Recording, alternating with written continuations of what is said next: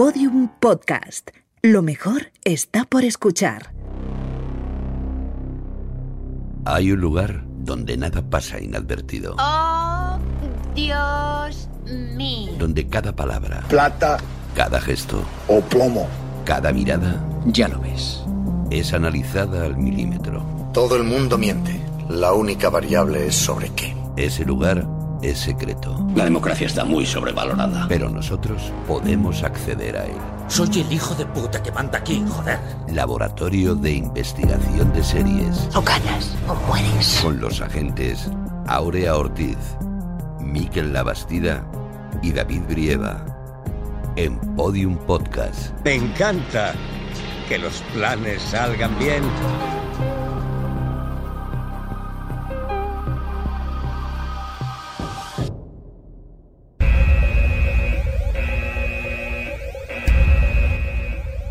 Estoy súper contento con la serie de hoy. Creo que hay tanto de lo que hablar y es muy interesante que escojamos series de este género para el análisis. Claro, como se nota que a ti una buena trama adolescente es fácil trempar.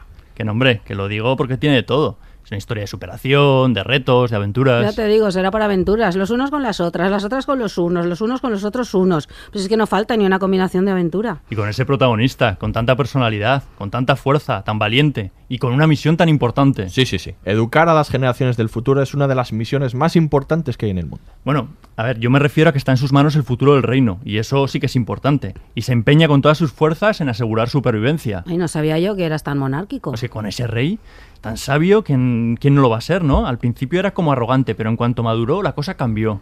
¿Eh? Yo creo que me estoy perdiendo. No se nos puede dejar nada por repasar, ¿eh? Yo creo que la importancia de los dragones encerrados, las cavernas, los hechizos... Para, para, para un momento. Tú sabes que vamos a hablar de Merlín, ¿no? No de Merlín. ¿Cómo? Que el podcast de hoy es sobre Merlín, el profesor, el de la filosofía del espíritu crítico, nada que ver con las aventuras de Merlín y el rey Arturo. Ostras, con la de datos e información que había recopilado yo sobre el poder de la magia. Y esto en este podcast como que no encaja, ¿no? No.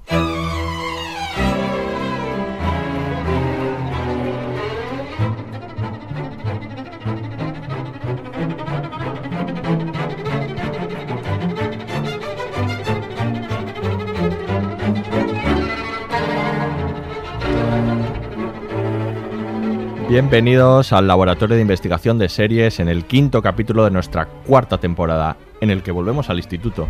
Hoy vamos a hablar de profesores y alumnos de enseñanza y filosofía para analizar la serie que ha triunfado en la TV3 y ahora en Netflix, Merlí.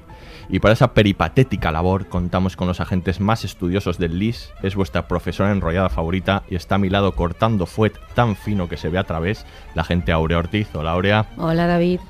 Y eh, es el alumno aventajado, hoy tiene clase en el Ángel Guimera, pero ha traído los deberes el agente Miquel Labastida. Hola Miquel. Los he hecho a última hora, ¿eh? Ahí- Tú siempre, Yo tú soy siempre. así. Y nuestros agentes invitados de hoy es profesor de filosofía en el Instituto IES Museros de Valencia y también en el IES Laurona de Giria. Él es Jaume Ruiz. Hola Jaume, bienvenido. Hola, buenos días. Y eh, es graduado en Historia y estudiante de Historia del Arte. Él es Andrés Ávila. Hola Andrés. Hola. Andrés, eres lo más cercano a los alumnos de- del instituto que vamos a tener hoy aquí por edad, eso está clarísimo. Sí, sí. Y finalmente el tripitidor voluntarioso, aquí el agente David Brieva. Comenzamos. Nombre de la serie, Merlí. cadena, TV3. fecha de estreno del primer episodio, 14 de septiembre de 2015. número de temporadas, 3. creadores, Héctor Lozano. reparto, Frances Corella, David Solans, Carlos Cuevas, Elizabeth Casanovas. sinopsis. Un profesor de filosofía llega a un instituto en el que pretenderá, con métodos poco ortodoxos, despertar el espíritu crítico de los alumnos. Atención, este podcast contiene spoilers. Bien. Me llamo Merlí. Y quiero que os empalméis con la filosofía. Mark viene empalmado todos los días. ¡Calla, capullo! Quiero decir que me propongo contagiaros mi interés por la filosofía. Tú, ¿cómo te llamas? Bruno, ¿Bruno qué?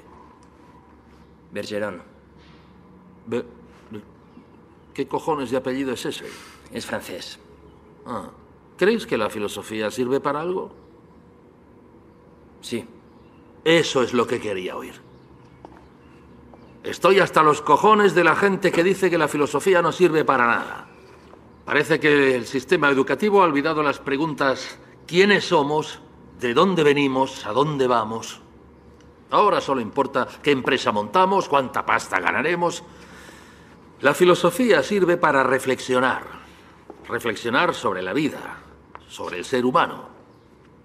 Y para cuestionarse las cosas. A lo mejor por eso se la quieren cargar, ¿no?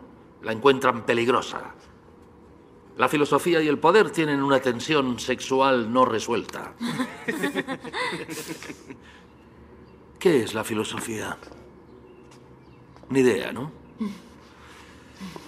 La filosofía no es solo un conjunto de preguntas profundas y verdades absolutas. La filosofía es poner patas arriba todo lo que damos por sabido.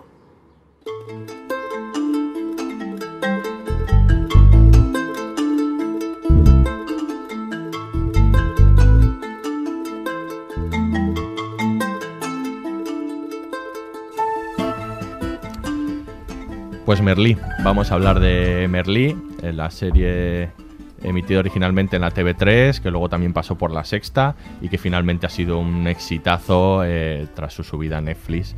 Eh, es una serie que, pues eso, que, ha tenido ahora recientemente mucho éxito. Nos la han pedido mucho también que, la hiciésemos.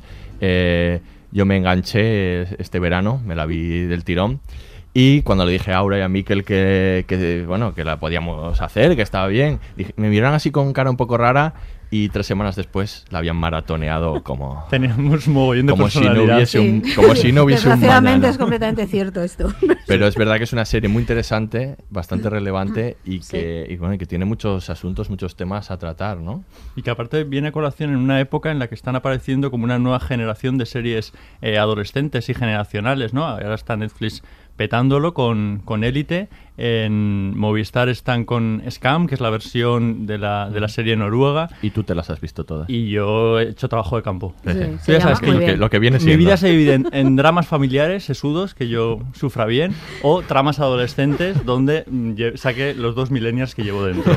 Y, esta, y este es el caso de, para, para esta, para esta ocasión. Y entonces he hecho trabajo de campo y me he visto Élite, he visto un poquito Scam, y, y ahí está la gran sorpresa de, de, de Merlí, que es, a ver, no me atrevo a decir ni la, ni la mejor, pero posiblemente sí que sea un buen retrato para los adolescentes, que encima no solo es una serie para adolescentes, Eso es. que el resto de, de- de personas podemos verla, entenderla, eh, sentirnos identificados con algunos personajes, aunque no sean de, no- de nuestra edad, y yo creo que ese es el gran acierto de, de Merlí. Además, que yo creo que Merlín no es una serie de adolescentes. O sea, están los adolescentes y es una serie también para ellos, pero no solo, no tiene ese target únicamente. Claro. Las otras series, Élite y las demás, los adultos las podemos ver, pero no es lo mismo. Yo creo que estas son- además el personaje central es Merlí, es el profesor, no es no son los adolescentes Sí, sí, como no. tales. Yo creo que trasciende completamente la cuestión de de adolescente para contar pues la vida de un instituto y la vida de la gente que, que está en torno a ella. Entonces yo creo que ahí es donde la serie triunfa porque sí que, bueno, yo debo confesar, me enganché absolutamente, no me lo esperaba. O sea, me gustaba, tiene cosas que me gustan más, otras menos, porque yo no es una serie perfecta y demás, pero es verdad que cuando acabas sientes como, ay, pues yo hubiera seguido un rato más en el Ángel Guimera, acabas echando de menos a los personajes un poco y te apetece estar allí, ¿no? Yo creo que sí. Porque lloraste mucho en el final. El final, No, sí. pasaste far de plural. Sí, sí, sí. Qué manera de llorar, ¿no? El final, y sí. Jaume y Andrés, ¿cuál es vuestra un poco vuestra relación con la serie antes de ponernos a hablar ahí en Eh, bien, yo vi la serie durante la emisión de TV3 y a ver... Te toca bastante eh, por Sí. aquello de ser profe de Acudi- instituto de filosofía. Sí, acudí a ella precisamente po- como, digamos, recomendación porque había, hubo un compañero, eh, otro profesor, que me dijo, oye, hay una serie ahora en TV3 sobre un profesor de filosofía que está muy bien, deberías de mirarla, deberías de verla y porque te gustará, tal. Y ese fue el acercamiento que tuve y realmente, rea- la- lo confieso, me enganché, es decir... Ujú. Es de estas series en que no he, poda- he podido dejar de, de ver y que he estado, digamos, siguiéndola hasta, hasta el final. Esa es, vamos, básicamente mi relación con la serie fue, o el acercamiento inicial que tuve fue a partir de eso, del consejo de, de una persona que ya lo estaba viendo y, y que se acercó a mí, me la aconsejó especialmente, porque como yo era profesor de filosofía, dijo, bueno, te gustará, mm, debes de verla. Creo que te puede servir también para acercar a tus alumnos a la materia. Yo creo que los profesores de filosofía habéis terminado un poco hasta los huevos de la serie, porque todavía nadie, ¿no? Que no me dijese, eh, tienes habéis- que verla, tienes que verla, tienes que puesto de verla. moda, ¿quién Pero claro, decir? lo que- Sí, sí, y es decir, y, y digamos, por, por utilizar otra palabra, eh, es hartazgo, ¿vale? Eh, sí, continúa porque Mucho- ahora... el- mucho más fino, ¿dónde va a parar?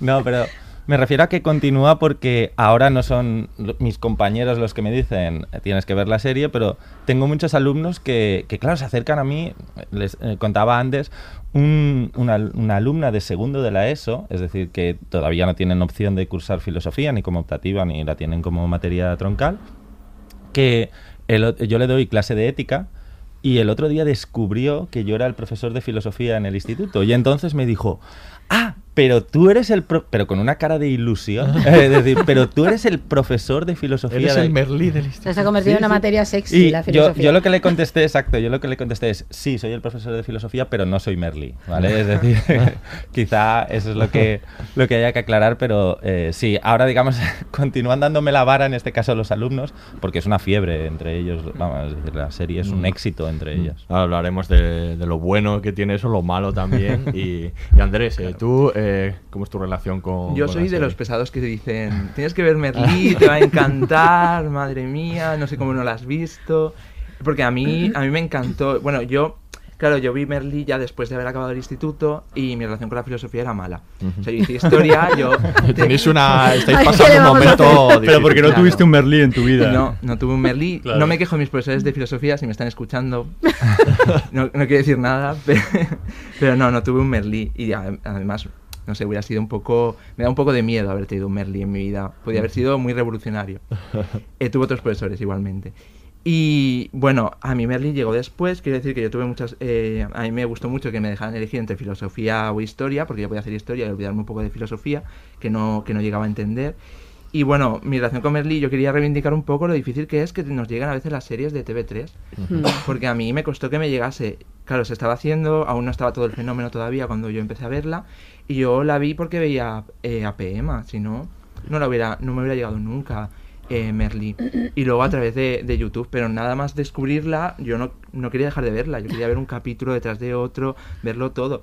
Y claro, como yo llegué a la última temporada, mientras se, iba, se estaba grabando y se iban estrenando todos los capítulos, el final de la serie pues fue brutal y también fue difícil de, de superar. Yo creo que esto ahora con, con Netflix es un problema que se va a arreglar, porque nosotros esto lo grabamos desde Valencia, eh, donde es más sencillo acceder seguramente a, a las series de TV3. Tú Imagínate en Andalucía, Sí. ¿no? Por, por Claro. poner un ejemplo, incluso País Vasco. Pero yo creo que ahora, bueno, sin ir más lejos, en, en Netflix está Bienvenido a mi familia también, ¿no? De Pau Freixas. Eh, creo que la, la propia plataforma, como está buscando de, de- de varias cadenas, emisoras, va, va a hacerlo más, más sencillo, ¿no? La, la globalización era esto. Sí. Pero esa es la parte buena Sí. de la globalización. Sí, sí, Está sí. haciendo más Netflix que a lo mejor el propio, no sé, la te- televisión española o... Sí, las propias televisiones públicas hace más Claro. Netflix en ese Sí, sentido. pero sí. es esa cosa de las televisiones autonómicas que no Mm. tienen conexión entre ellas. Y un luego poco también quería rara. un poco decir que, claro, a mí pues mi interés primero por Merlí viene de, de las series que yo he visto, que es pues la típica que también comentaba Aurea, física o química. Entonces, Claro. claro, eh, yo tengo que decir que a mis amigas, a mis amigos de, de mi generación, que hemos vivido con física o química, que hemos crecido con física o química, Merlí eh, nos encanta, porque es lo mismo, nos recuerda todo eso. O sea, nosotros nos ponemos des- desde la perspectiva de los alumnos y volvemos a recordar todos esos buenos momentos. O sea, sí que os sentíais identificados. Sí. ¿Y con física y química os pasaba? También, porque, bueno, yo por ejemplo que eh, soy gay, pues siempre me identifico con los personajes gays. Y claro, no he podido evitar, o sea, en física o química era Fer, me identificaba más con Fer, y aquí con, con Bruno. Y luego está Oliver, pero Oliver es demasiado. Es explosivo, es explosivo. Pero ojalá, ojalá más Oliver. Bueno, hay, hay varios para, para escoger, que esto está, esto está muy bien en Sí. esta serie, Mm. ¿no? Porque siempre era como el personaje del gay en Claro. algunas en algunas series. No recuerdo física, y- eh, física y química, pero qui- quizá lo bueno no de esta serie es que tienes donde, donde escoger, ¿no? Que no es Sí, sí. que son algo más que el personaje Sí. del gay, ¿no? Ujú. Pues está muy bien que Andrés lo haya sacado porque vamos a hablar un poco antes de los antecedentes, de las, de las series y películas que hay previos a Merlín. Está claro que, como ha nombrado, no física o química, pero también tenemos varias series españolas, pues compañeros salir Mm. de clase que, que llevan esa trayectoria y podemos hablar un poco también de las similitudes y las diferencias que tiene con el propio Merlí. Y luego, por otro lado, están las de profesores, ¿no? Las, sobre todo el cine de profesores, ¿no? Porque, como bien ha dicho Aurea, el personaje protagonista aquí es Merlí, ¿no? Y además a Aurea sé que le gustan especialmente porque le toca las series de profesores. Sí, es que es uno de las mis vicios. Me encantan las películas de profesores ahí. Cuando el profesor consigue. Sí. Si no puedo evitar. Hay- Pero hay me gustaban de- incluso de antes de ser De profesor. los dos la lados hay, hay homenajes confesos. Sí. Está, obviamente, el Club de los Poetas Muertos es, es como un Sí. es como un, Referente, una influencia ¿no? clara de, de Héctor Lozano a la hora de creerla, de crearla. Y luego también, pues yo qué sé, hay capítulos que, que hacen homenaje al Club de los Club de los Cinco, hay un parte- capítulo la parte de específico, la- sí. del alumnado, pero bueno, que, que hay muchos referentes ahí. Y que Merlí yo creo que se distancia un poco, por, sobre todo de las series, ¿no? De, de- de estudiantes. Yo creo que sí, ese- sí, porque es una serie de profesores en origen, pero claro, también es una serie de, estudiantes. Todas las películas o series de profesores son un poco así, ¿no? Y luego yo creo que si están bien hechas, como es el caso, acaban despertando muchas vocaciones, ¿no? Yo creo que se ve, esa, a de lo de la filosofía que comentabas, pero yo también sé, yo agradezco mucho que, que el héroe sea un profesor. Es que a mí me parecen auténticos héroes los profesores, sobre todo los de instituto, que me parece durísimo. Después de Mentes Peligrosas Después hubo de un Mentes montón de hubo un pandilleros. montón de pandilleros, claro, claro. sí, sí. No, pero es verdad que, que creo que es un oficio, uno de los oficios más bellos del mundo y creo que además Mm. Ahí pasan muchas cosas y entonces yo creo que esta serie, como otras películas, unas más que otras, consigue expresarlo muy bien, lo que la grandeza de la enseñanza, la dificultad de la enseñanza, el reto enorme que es, la importancia social que tiene. Y si lo cuenta de una manera pues dramáticamente eficaz como hace aquí, con personajes atractivos, claro, funciona de maravilla. Es que es algo central en nuestras vidas, la enseñanza, que si todos hemos pasado por ahí de una manera u otra, yo es, debería ser central en la sociedad, pero a veces no lo parece. Entonces yo, claro, a mí me, me parece muy, no sé, pero está muy bien. Hay infinidad de series de policías, bomberos y médicos y tal, y dices, bueno, caramba, dedicar a los profesores algo, porque además ahí pasan muchas cosas. Está todo el tema generacional.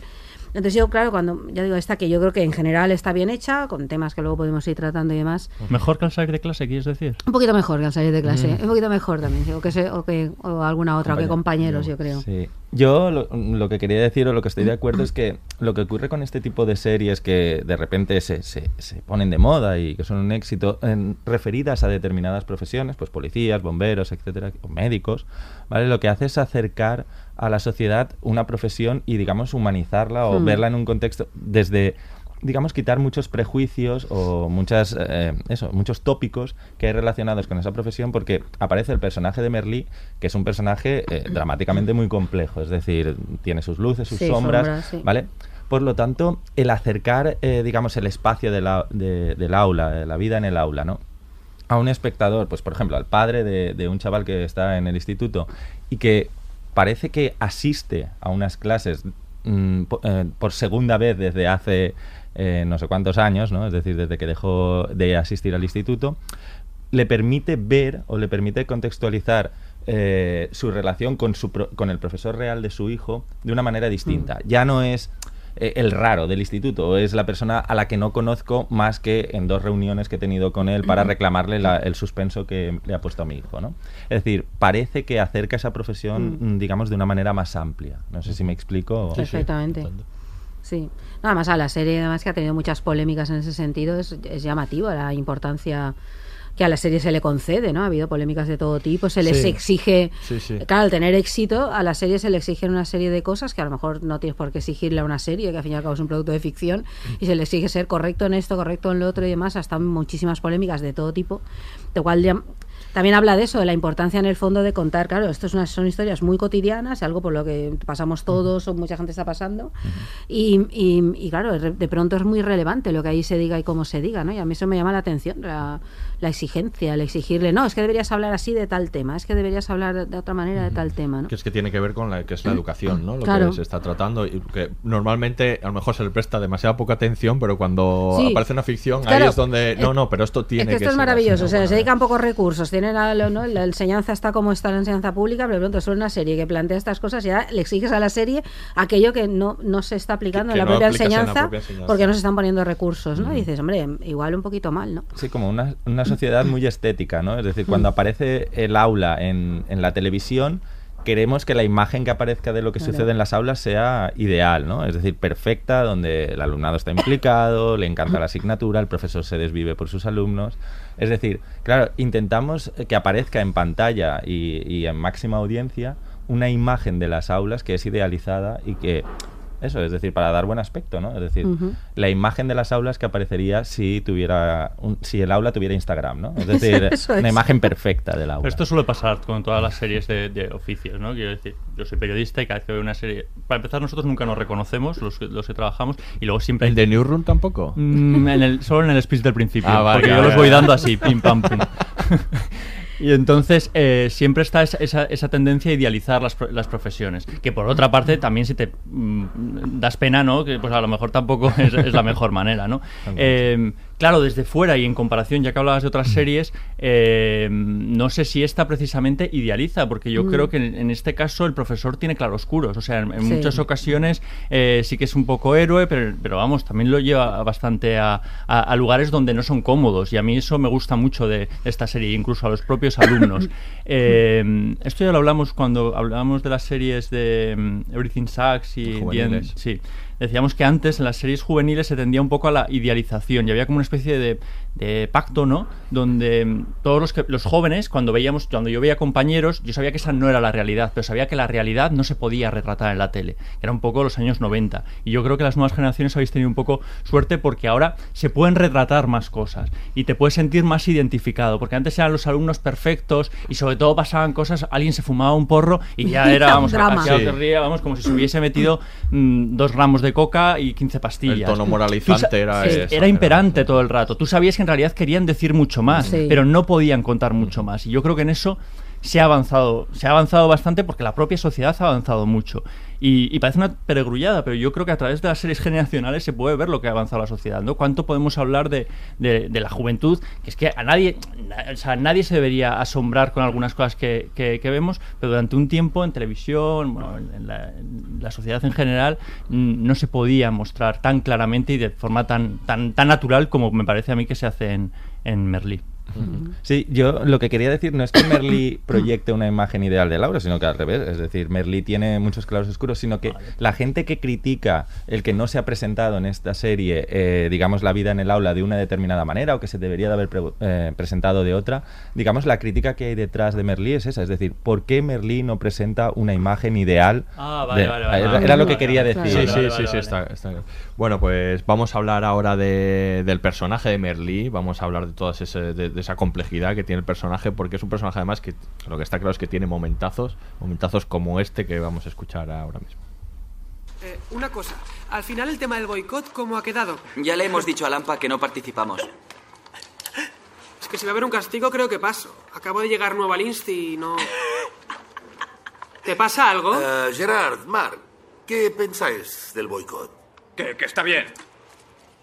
¿Está bien? Hmm. Muy buena reflexión. ¿Y tú, Gerard? Yo no seré hipócrita. Haré el boicot. Ah, no serás hipócrita. Muy bien. Entonces, ¿por qué lo eres con Oliver? ¿Y tú, Mark? ¿Por qué te ríes de él? ¿Es demasiado femenino, tal vez? ¿Os consideráis más machos que un gay? Levantaos. Levantaos, coño. Ahora demostradnos a todos que sois más hombres que Oliver. Va, así aprenderemos todos de vosotros. Venga. Va, haced gestos masculinos. Va, a ver. Venga, ¿qué? ¿No sabéis? Vale, vale, vale, de acuerdo, ya lo he pillado. No debería haberme reído. No, yo tampoco. Pero bueno, tampoco es para tanto. Sí, sí que es para tanto. Si el sistema educativo fomentara el respeto a la diversidad sexual desde pequeños, esto no pasaría. El problema, como siempre, es la homofobia de los adultos. Que se vayan a la mierda.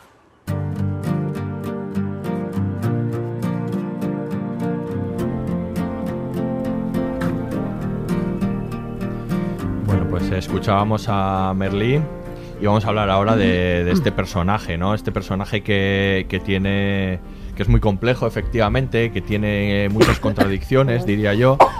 Y Perdón. Aurea, vuelve con nosotros. Me ahogo, me Aurea, Aurea por favor, se vuelve con nosotros. Tiene tantas ganas de comentar que se empapiza. Sí, es una co- y que y que ha tenido pues también muchas críticas no ha, ha habido es una serie efectivamente a la que le han llovido críticas de muy, de todos los tipos ha sido noticia permanente y una de ellas también ha sido por ejemplo la misoginia del personaje no y, y bueno, vamos a hablar un poco de, de todas las aristas que tiene, que tiene este personaje. ¿Qué os parece, eh, Merlí? La primera pregunta yo creo que sería, y también un poco dedicada a Jaume, si es un profesor creíble. O sea, si es un profesor...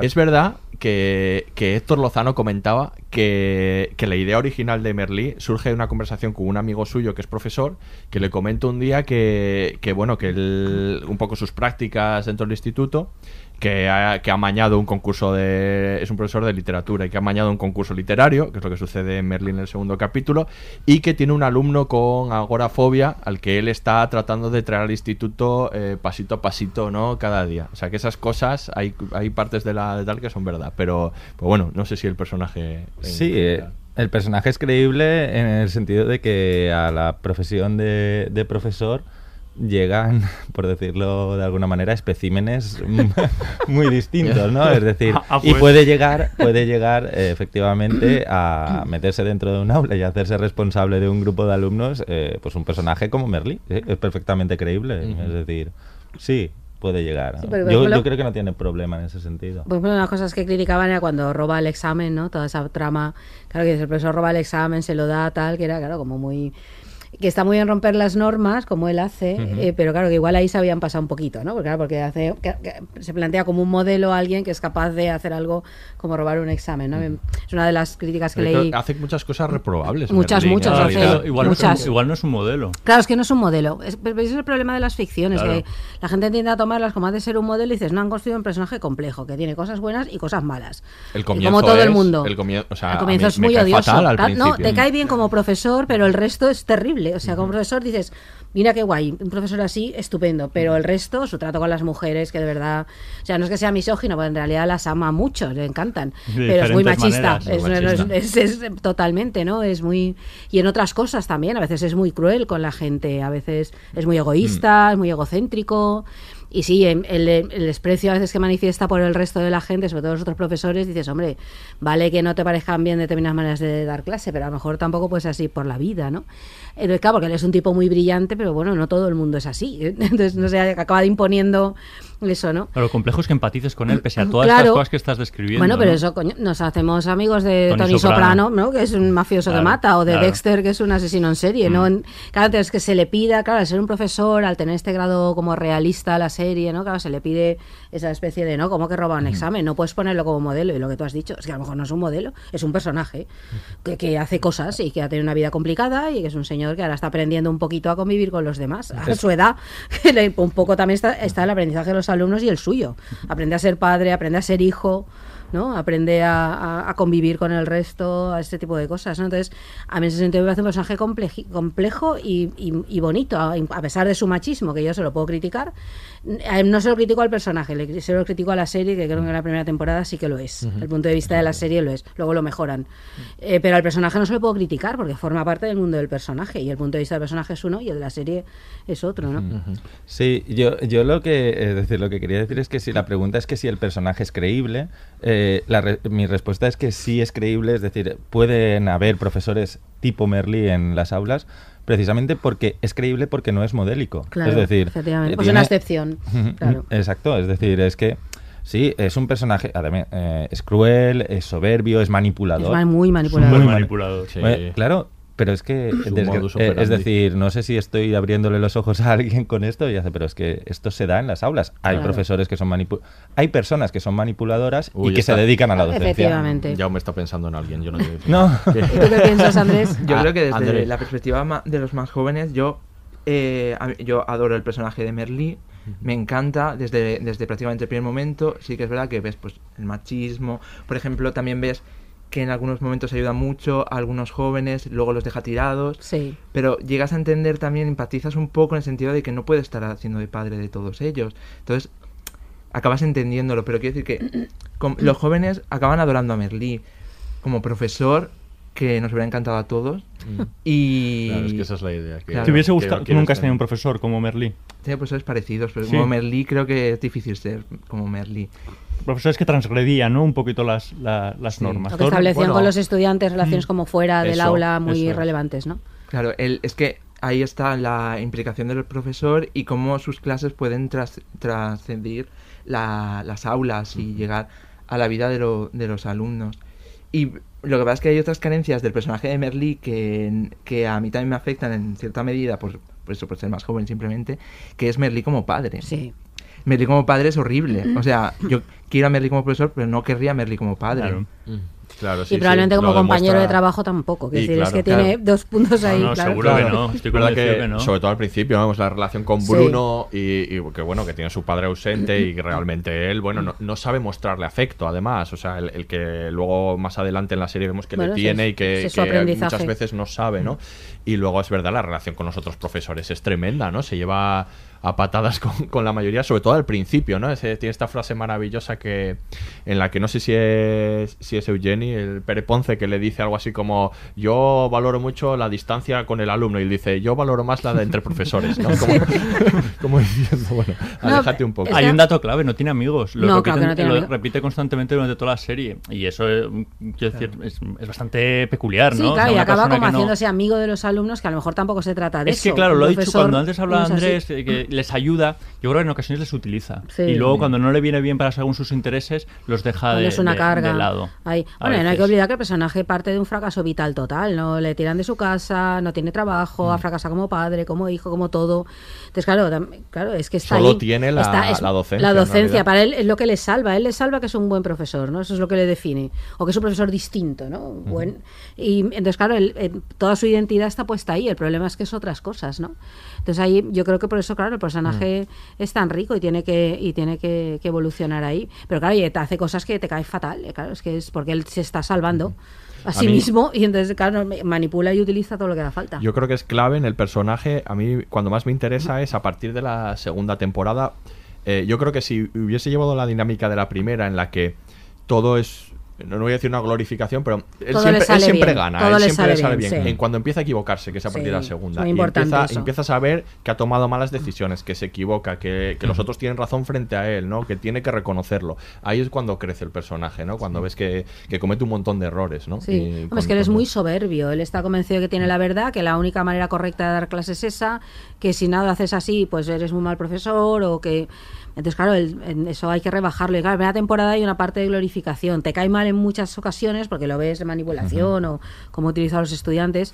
Pero claro, es que es verdad, todo acaba saliéndole bien, lo cual da rabia un poquito, ¿no? Así, entonces, claro, en la segunda aparece un oponente, una oponente en este caso de peso, ya empiezan a fallarle cosas, algunas de las mujeres a su alrededor se dan cuenta de cosas, los alumnos se les revelan. A mí se me gustó, ese, que cuando se revelan los alumnos, ¿no? Aplicando su propia enseñanza, eso está muy bien, ¿no? Mm, O Y cuando- él acaba de no entenderlo. O cuando aparece el personaje de Silvana, que no creo que le- creo que no le gusta a nadie. A nadie. Creo que no le gusta ¿Alguien le nadie. gusta a Silvana? Yo tengo que reivindicar la... ¿Vas a reivindicar a Silvana? No, voy a reivindicar la- los profesores de historia, porque son todos los malos de la serie. Es verdad. Es verdad. Y me sabe fatal. Es verdad, es verdad, tienes razón. Son los Porque malos. Silvana- Silvana es de historia Bueno, también, Silvana es mala, pero es que la primera, que no recuerdo el nombre, eh, es Eh, malísima. Coralina. Coralina. Coralina, Coralina. Pero Coralina es un gran personaje, que Silvana no. Quiero decir que No, es claro mala, que no, es la oponente, pero es un gran... Coralina y- es muy de verdad. Silvana inter- sí que es po- Silvana sí que es Instagram. Sí, sí, directamente, sí, sí. que antes decías. tú. Pero Coralina es un gran personaje que le dan un final, ciertamente, como decir, pero ¿cómo se os ha ocurrido esto? Tontería. Mira, además podría haber tenido mucho más recorrido. Además la actriz lo hace maravillosamente, Pepa López, y yo creo un personaje verdad que sí, es mala, es odiosa, pero tiene sus aristas, sus matices, tiene réplicas soberbias y, le, y está a la No, no, altura está muy y le bien. responde, Como- ¿no? como Y- personaje Como da mucho juego. sí, como profesora de historia, mejor que Ya, Silvana, bueno. sin duda. o sea, Exactamente. sin duda, porque les enseña historia poco, pero algo. sí, Silvana no, lo- les dio utiliza los móviles para no sé qué, sí, no. Lo que quería decir es que cuando aparece el personaje Silvana también ves que está muy bien los celos de Merlí, que hay una persona, Sí. profesora que más enrollada, ¿no? Que Claro. le- Que, que le gusta más Pero es que él tiene colocada ahí toda su identidad. Sí, sí, Él, sí, soy el mejor profesor. Y cuando ya deja de ser el mejor profesor, se tiene que hundir. Es que claro, yo reivindico el personaje de Silvana, no es que no, no es que me guste el personaje, pero sí, digamos, el papel que juega en la trama, el hecho de que vemos en la segunda temporada que el perfecto Merlí, al que todo le sale bien, le aparece, un le aparece una competidora en este caso en cuanto a caerle bien a los alumnos.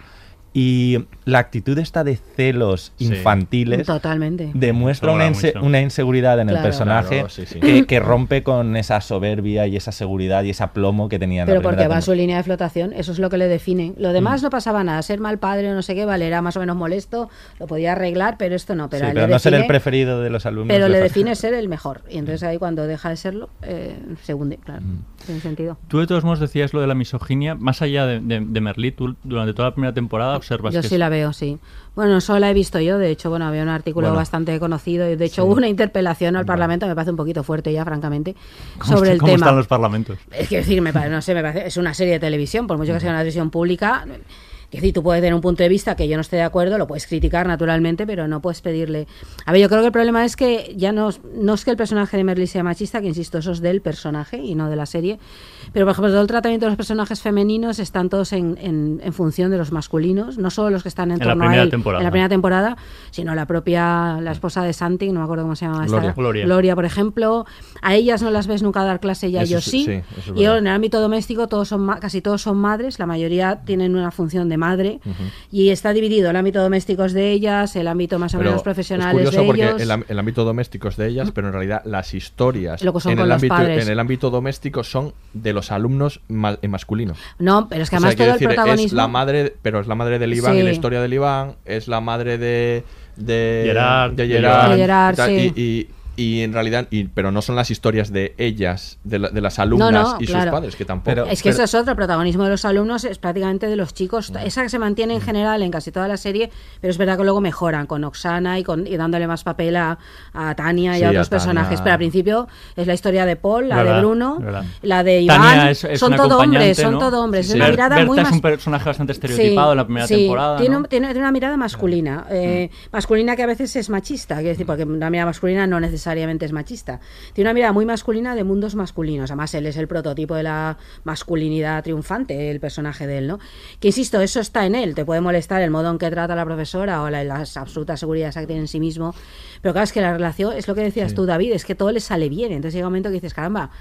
Vale que me presentes un personaje machista, pero si al final tu punto de vista es que todo le sale bien, en el fondo estás diciendo que este comportamiento tiene todo el sentido. Claro. Eso por un lado, y luego insisto que creo que es la mirada de la serie. Debo decir que luego lo mejoraron notablemente Mm. y añadieron personajes femeninos de fuste, tanto entre las profesoras como Sí. entre los alumnos, les dieron más papel a las madres fuera de ese personaje exclusivamente La de Gina madre. es un personaje Gina es que es desde- magnífica. desde el sí. principio, ¿eh? Es que y luego Gina- yo creo que algunos tienen algunos personajes yo soy muy de Tania creo que su, Tania, su evolución es Mm, Claro, era la amiga, sí, sí. pero luego de ese- en- tienen entidad en sí misma. Es Sí, que al principio sí. no tienen, pero ni te corta muchísimo. No, no, que va, que va. No, Es que yo- Estaba yo en mi alegato ahí. No, Que te pero empapizas, que te es verdad, no es que yo, mm, es decir, eh, también había visto eso, es decir, a mí una de las cosas que me llama la atención de la serie es, eh, habéis dicho, eh, en el ámbito doméstico está la madre de Iván, la madre, eh, eh, sí, eh, la madre de Iván, que es el chico que padece agorafobia. Y después, aunque está ausente, la madre de Paul, que falleció, Claro, ¿vale? sí, es decir, sí. pero su recuerdo, eh, digamos, eh, es la que capitaliza la vida en el hogar, aunque ella no esté Aunque no presente, esté, porque el padre es básicamente inexistente, o sea, no tiene... eh, Inútil en ese Sí. sentido, sí, sí. Vale. Eh, pero es curioso, si os fi- bueno, si- a mí me, me llamó mucho la atención que sí, ves la vida doméstica de Bruno, sí, de Bruno, de Paul, de Iván, pero por ejemplo del personaje de Julia Creus, de em, Mónica, Sí. ¿vale? Eh, ¿Qué? No, eh, sabemos que sus padres están separados y ¿qué más sabemos? que y tiene una casa maravillosa. Sí, porque Sí. organizan una fiesta. Sí, y sí. donde no están los padres. ah, que-. A ver, es que el, eh, el personaje de Mónica es que es un buen ejemplo, es que está todo el rato definida en su relación con los demás, con los chicos, cómo le ven los Con chicos y por historias de amor, Historias de amor y exclusivamente, por Berta, historias Berta al sentimentales. también, lo mismo no tiene con Paul. historia propia Mm, más no, allá de esto. sí. realmente Ese no. es un buen ejemplo de, A de mí- esa misoginia, por Sí, ejemplo, y, de y la creo mirada. que, no lo recuerdo bien, pero yo no sé si en la primera temporada la casa de Tania aparece en algún momento. No. porque yo creo No, que aparece en la en segunda cuando la La madre tercera- toca el piano. en la tercera diría En yo. la momento. Al final, Todas las sí, sí. historias centrales de la primera Mm. temporada son de chicos, todas, alumnos y profesores. Bueno, es Merlí y los estudiantes son ellos. Y luego Pues- también ha- hablan bastante de. Se ha criticado también. Bueno, la figura de la madre con el padre ausente es, eh, eh, se repite en varias ocasiones. Está la madre de- del Iván, De del Bruno. Gerard, de. mm, De Bruno, que está en Roma. de, la madre. de- de Bru- Sí. Y, y luego, eh, cómo esas figuras también eh, son muy sobreprotectoras, esto Sí. se ha hablado, y cómo Merlí eh, como que soluciona Claro, eso, es ¿no? que Le, dice, le, le echa la bronca a Miriam, la madre de Iván, por ser tan sobreprotectora, lo mismo a Gina, le dice que, que deje de cuidar tanto a su hijo, ¿no? Como este, esta idea también está ahí. Claro, es que para crear el personaje este tan, bueno, te inmiscuirse en la vida de los alumnos y que les salga bien, claro, acaban minusvalorando el perso- los personajes de ellas. Y ellas es que es verdad, lo arreglan todo, pero porque Merlín les dice que lo arregle y dices, hombre, a lo mejor, mm, claro, a ver, si esto sucede con un personaje no pasa nada, pero cuando acaba siendo una norma dentro del relato, no estoy hablando de Merlí, sino dentro de la propia narración, el hecho de que todos los conflictos se acaban resolviendo así con Merlí diciendo, tienes que hacer esto, no hagas esto, lo estás haciendo mal, esto es un punto de vista sobre las mujeres. Es decir, cuando es una norma y cuando ya se repite, ¿no? ya es otra cosa, ¿no? Merlí viene a ser un poco el padre ausente en, to- Sí, en todas- todos ellos. todas Sí, esas sí, sí, familias, ¿no? Sí, y, y por lo que decías de eh, Merlí los, los empu- las empuja a solucionar el problema, a mí una de las secuencias que creo que están peor resueltas es eh, cómo cura a Iván de la agorafobia. Que es básicamente Sí. lo coge y lo empuja al portal y dice, "Ale, Ala. ahí te quedas, ¿no? En medio de la plaza. Bueno, oye, a ver, ese chico tiene un problema de enfrentarse a los espacios abiertos. No creo que cogerlo, empujarlo del portal y tirarlo en medio Hombre, de la plaza. y- igual y ha hecho un trabajo previo, ¿no? En Se casa, supone que lleva ya un tiempo ahí, ¿no? Sí, pero Sí, no sé, a mí me pareció un poco, sí, Sí, muy radical, ¿no? Es decir, no, se soy cura, no se- sobreprotector. no se cura así, entonces. Pues, pues tengo un amigo que lo está pasando de mal. Bueno, pues eh, le hemos dado ahora un poco de cera también. Vamos a hablar ahora de, de casi lo que más me gusta de Merlí, que es como la de la enseñanza, de cómo enseña, ¿no? Y también de la, de la filosofía, de todos los filósofos que aparecen. Escuchamos un Es muy importante elegir bien la carrera que haréis, pero también es importante elegir en qué universidad queréis estudiar. Por eso debemos agradecer a Silvana que haya preparado esta charla. Nos explicará cómo acceder a las carreras universitarias. Como ya sabéis, la nota de corte es determinante. Ya, Hay muchas buena. carreras y también muchos lugares donde estudiar, públicos y privados. Y también con el mejor profesorado, porque los profes malos nos quedamos en bachillerato. Hay más de 70 grados para elegir 150 másters de los diferentes ámbitos de conocimiento, posgrados, doctorados. Y también dos huevos duros. Merlí, ¿todo bien? Espero que les cuentes también la letra pequeña, Silvana. ¿Mm? ¿Piensas decir cuánto dinero tendrán que gastar sus padres para que puedan estudiar en esas magníficas universidades? Merlí, ahora no es el momento. El precio medio de cada crédito, es Crédito, sobre... crédito, muy buena palabra. Cada curso tendréis que superar unos créditos. ¿Sabéis por qué los llaman créditos? Por el crédito que tendrán que pedir al banco vuestros padres. ¡Viva la enseñanza pública! ¿eh? Del atraco de la privada ni os hablo. Merlí, he entendido tu mensaje y me encanta, pero yo creo que el tema económico depende de cada familia. Ya, Paul, ¿qué me dices de tu familia? ¿Lo puede pagar? Pediré una beca. Una beca. Eso si cumples los requisitos, claro. Me encanta cuando dicen que debe haber educación para todos. Hipócritas. Si hubiera plaza para todos, ¿quién querría trabajar de albañil? El sistema necesita que muchos no podáis pagar la carrera. ¿Y tú, Oksana? ¿Crees que el sistema está hecho para ti, que tienes un hijo? ¿De qué vas, tío? Allí tampoco te dejarán entrar en clase con el niño. Si el sistema te tuviera en cuenta, habría una guardería en cada universidad para los padres y madres que estudian. Y todo esto pasa porque en este país la educación se considera un gasto y no una inversión. A ver cuando cogen a un profesor de instituto para hacer de ministro de educación, joder. Y si puedo ser yo mejor. Pues ya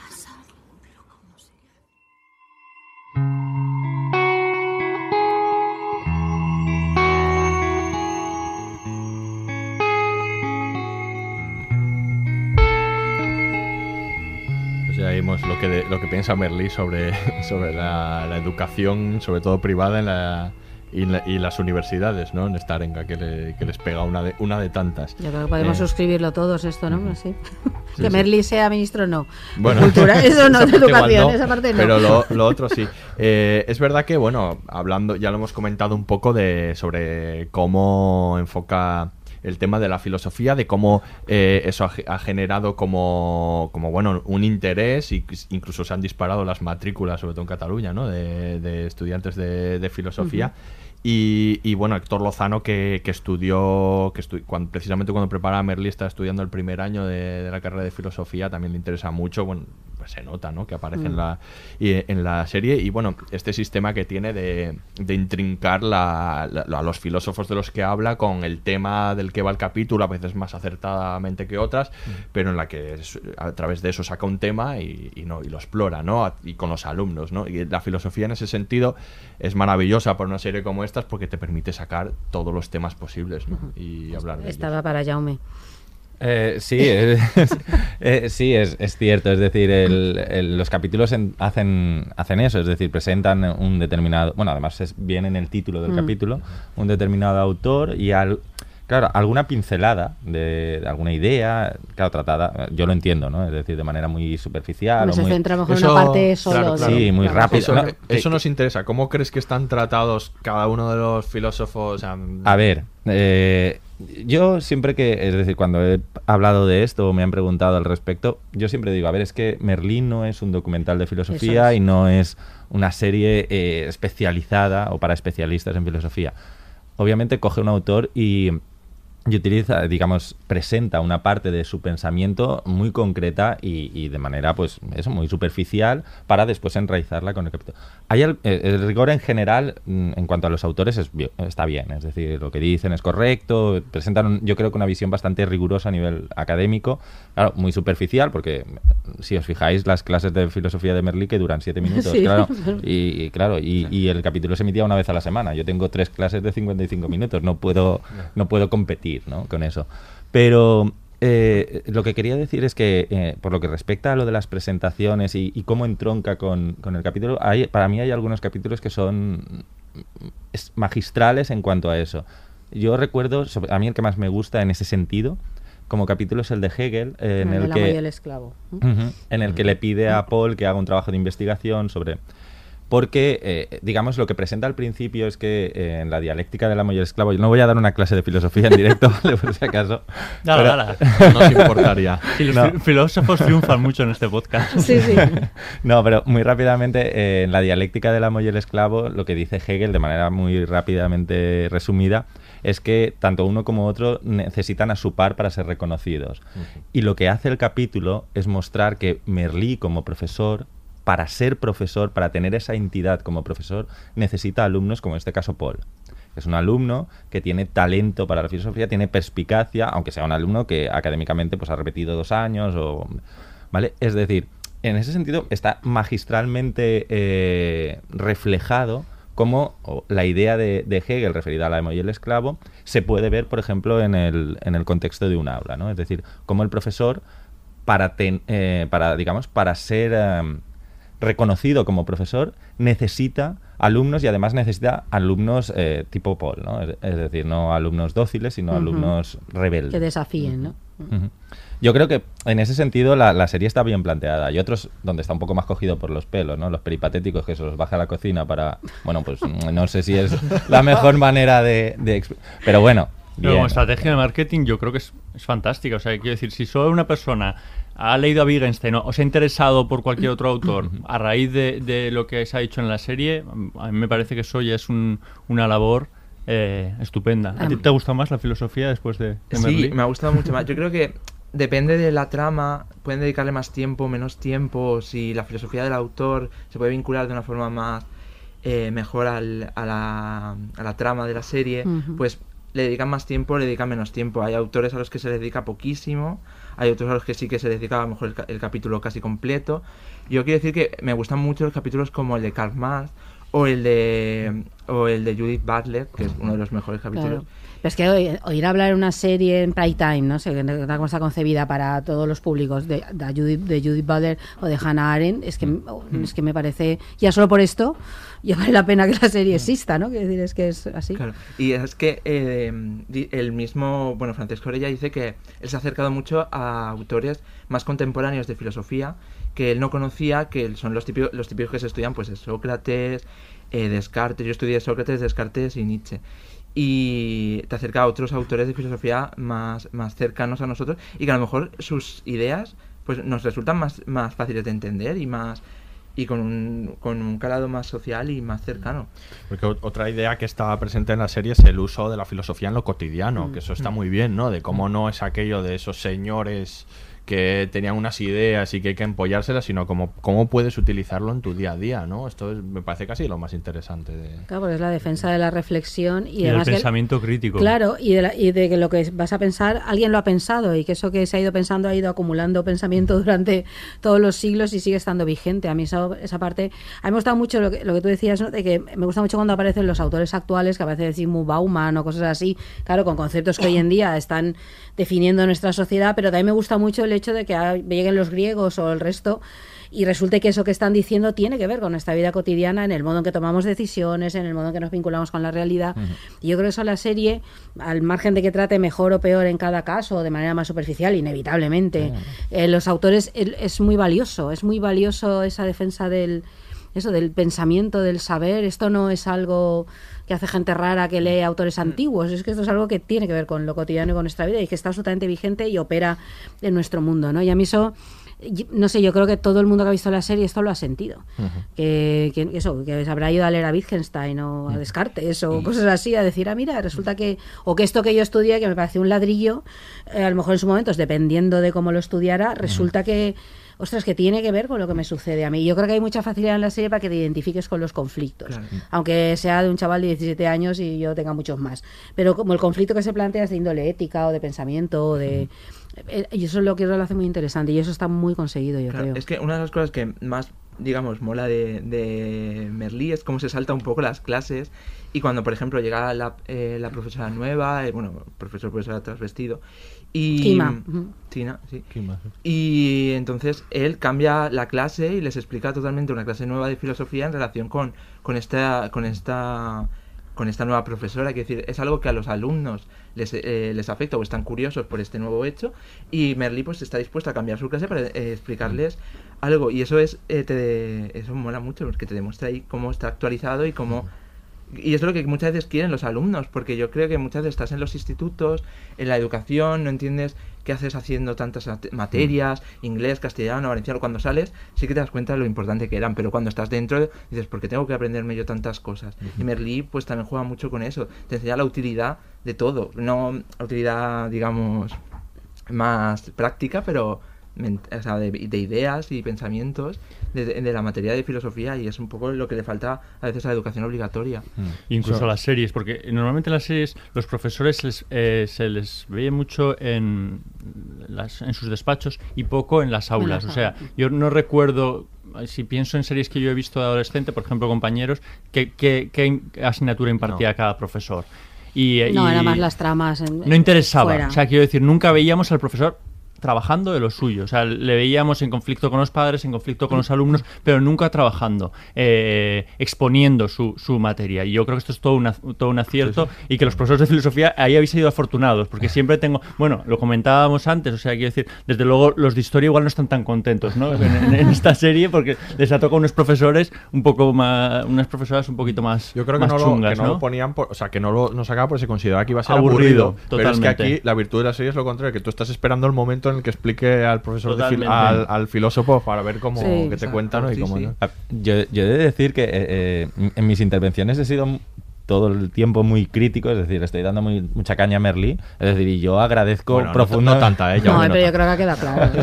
es decir, que agradezco profundamente, es decir, el hecho de que la serie, obviamente eso, es decir, ha popularizado y ha introducido la filosofía en, en los hogares de, de- de mucha, de mucha gente y que, claro, la predisposición hacia la asignatura e- es, totalmente favorable. Es decir, ese mérito de Merlí es incuestionable y a mí, digamos, por la parte clientelista ¿no? de, de- de mi aula, es decir, es un éxito, claro. Esto es, mm, eh, que- es que ya te digo, tengo alumnos de segundo que dicen, ¿y cuándo nos toca dar filosofía? Y digo, Claro, "Ch, claro. tranquilo. Bueno, No, yo, eh, tranquilo que- yo el otro día, cuando en el Parlamento se volvió a aprobar y que la filosofía regresase de forma obligatoria Menos a las mal, aulas, lo que es una muy buena decisión, leía el, el texto presentado por, por Podemos, creo que, no sé si lo hizo con algún otro, con algún otro partido, y, y es que parecía parte de la sinopsis de- del personaje de Merlí. O sea, leí algunas de las frases que, que estaban expuestas ahí y, y, bueno, me consta que algunos han- eh, son muy fans de, de, Merlí. seguro. Pero, pero es que yo me- lo veía Claro. muy reflejado, ¿no? Y eso al final es como trasciende, ¿no? Claro, no, pero es lo que él hace, el, el- el plantea, el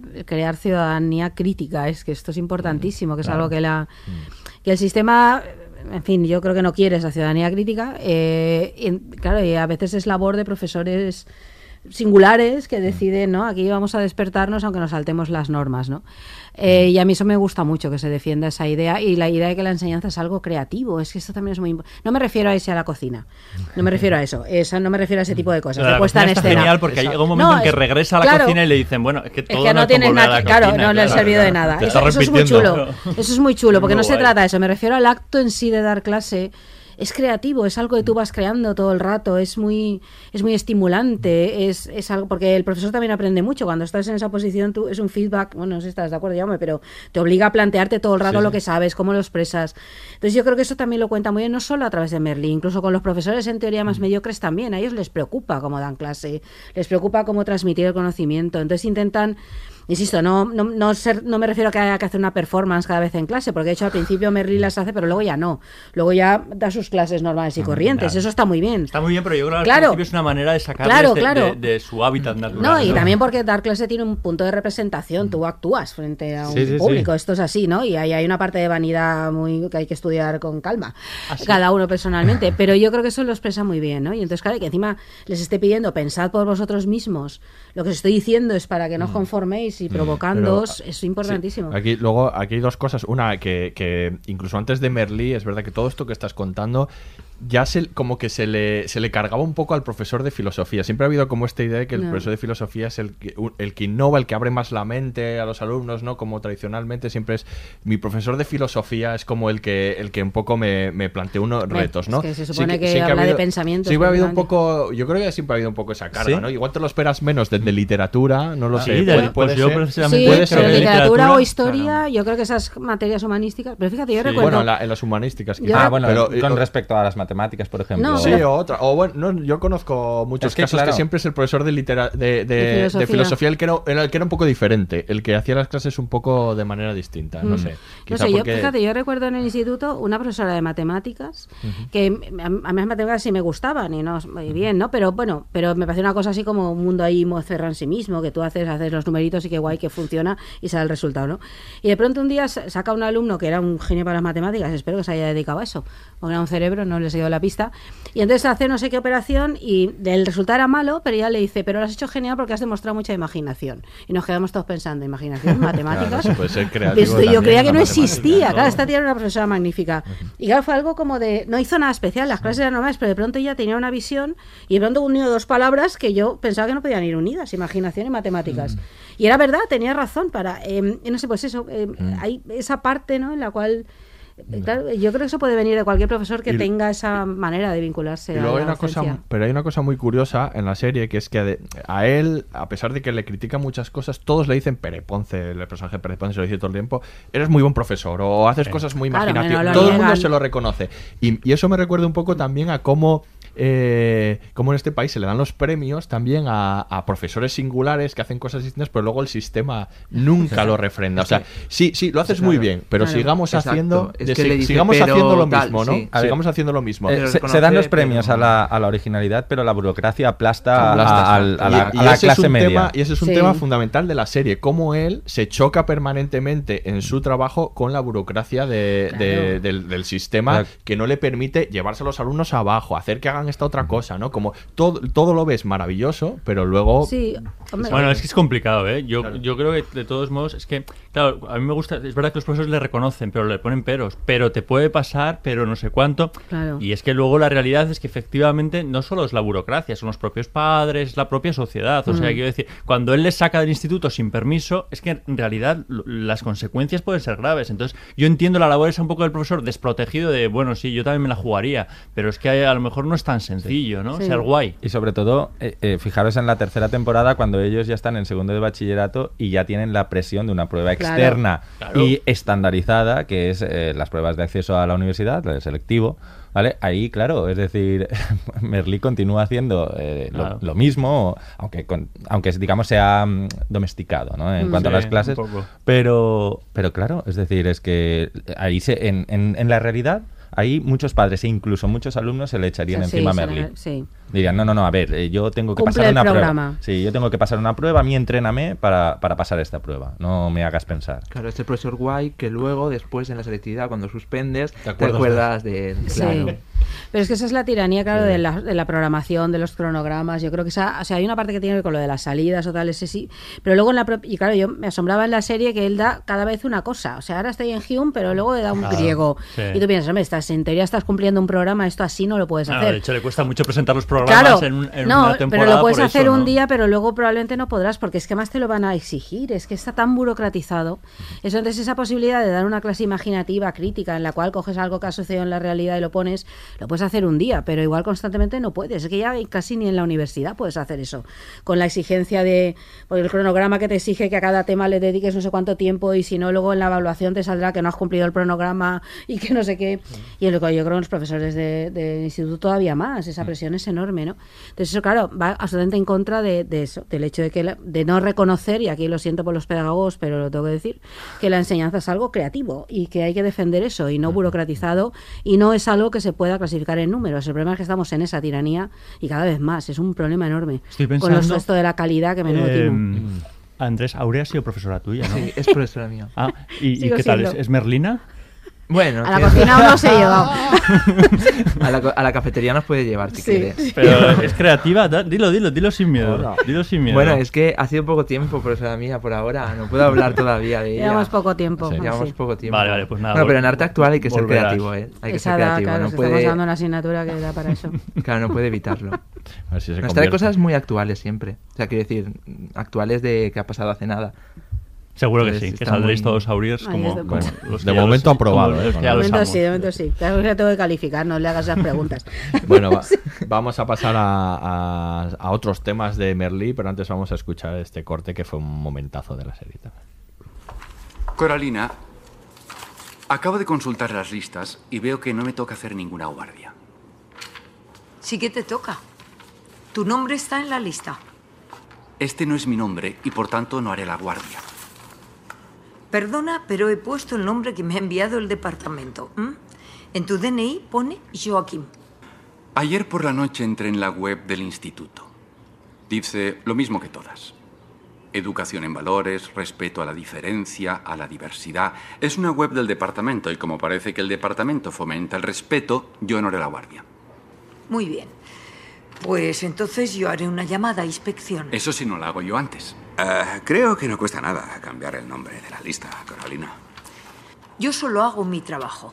Y el nombre que me llega es el que escribo. Y no nos engañemos, un instituto no es el lugar más adecuado para que venga vestido así.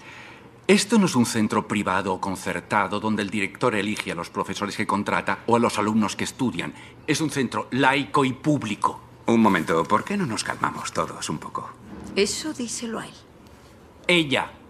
Ella. Supongo que piensas que soy un hombre usurpando el espacio de una mujer. Que te quede clara una cosa. Yo soy una mujer trans. Y una mujer trans no es menos mujer que tú. Puede que no, pero yo soy una mujer auténtica. Tú eres una mujer auténtica. Pero yo soy una señora.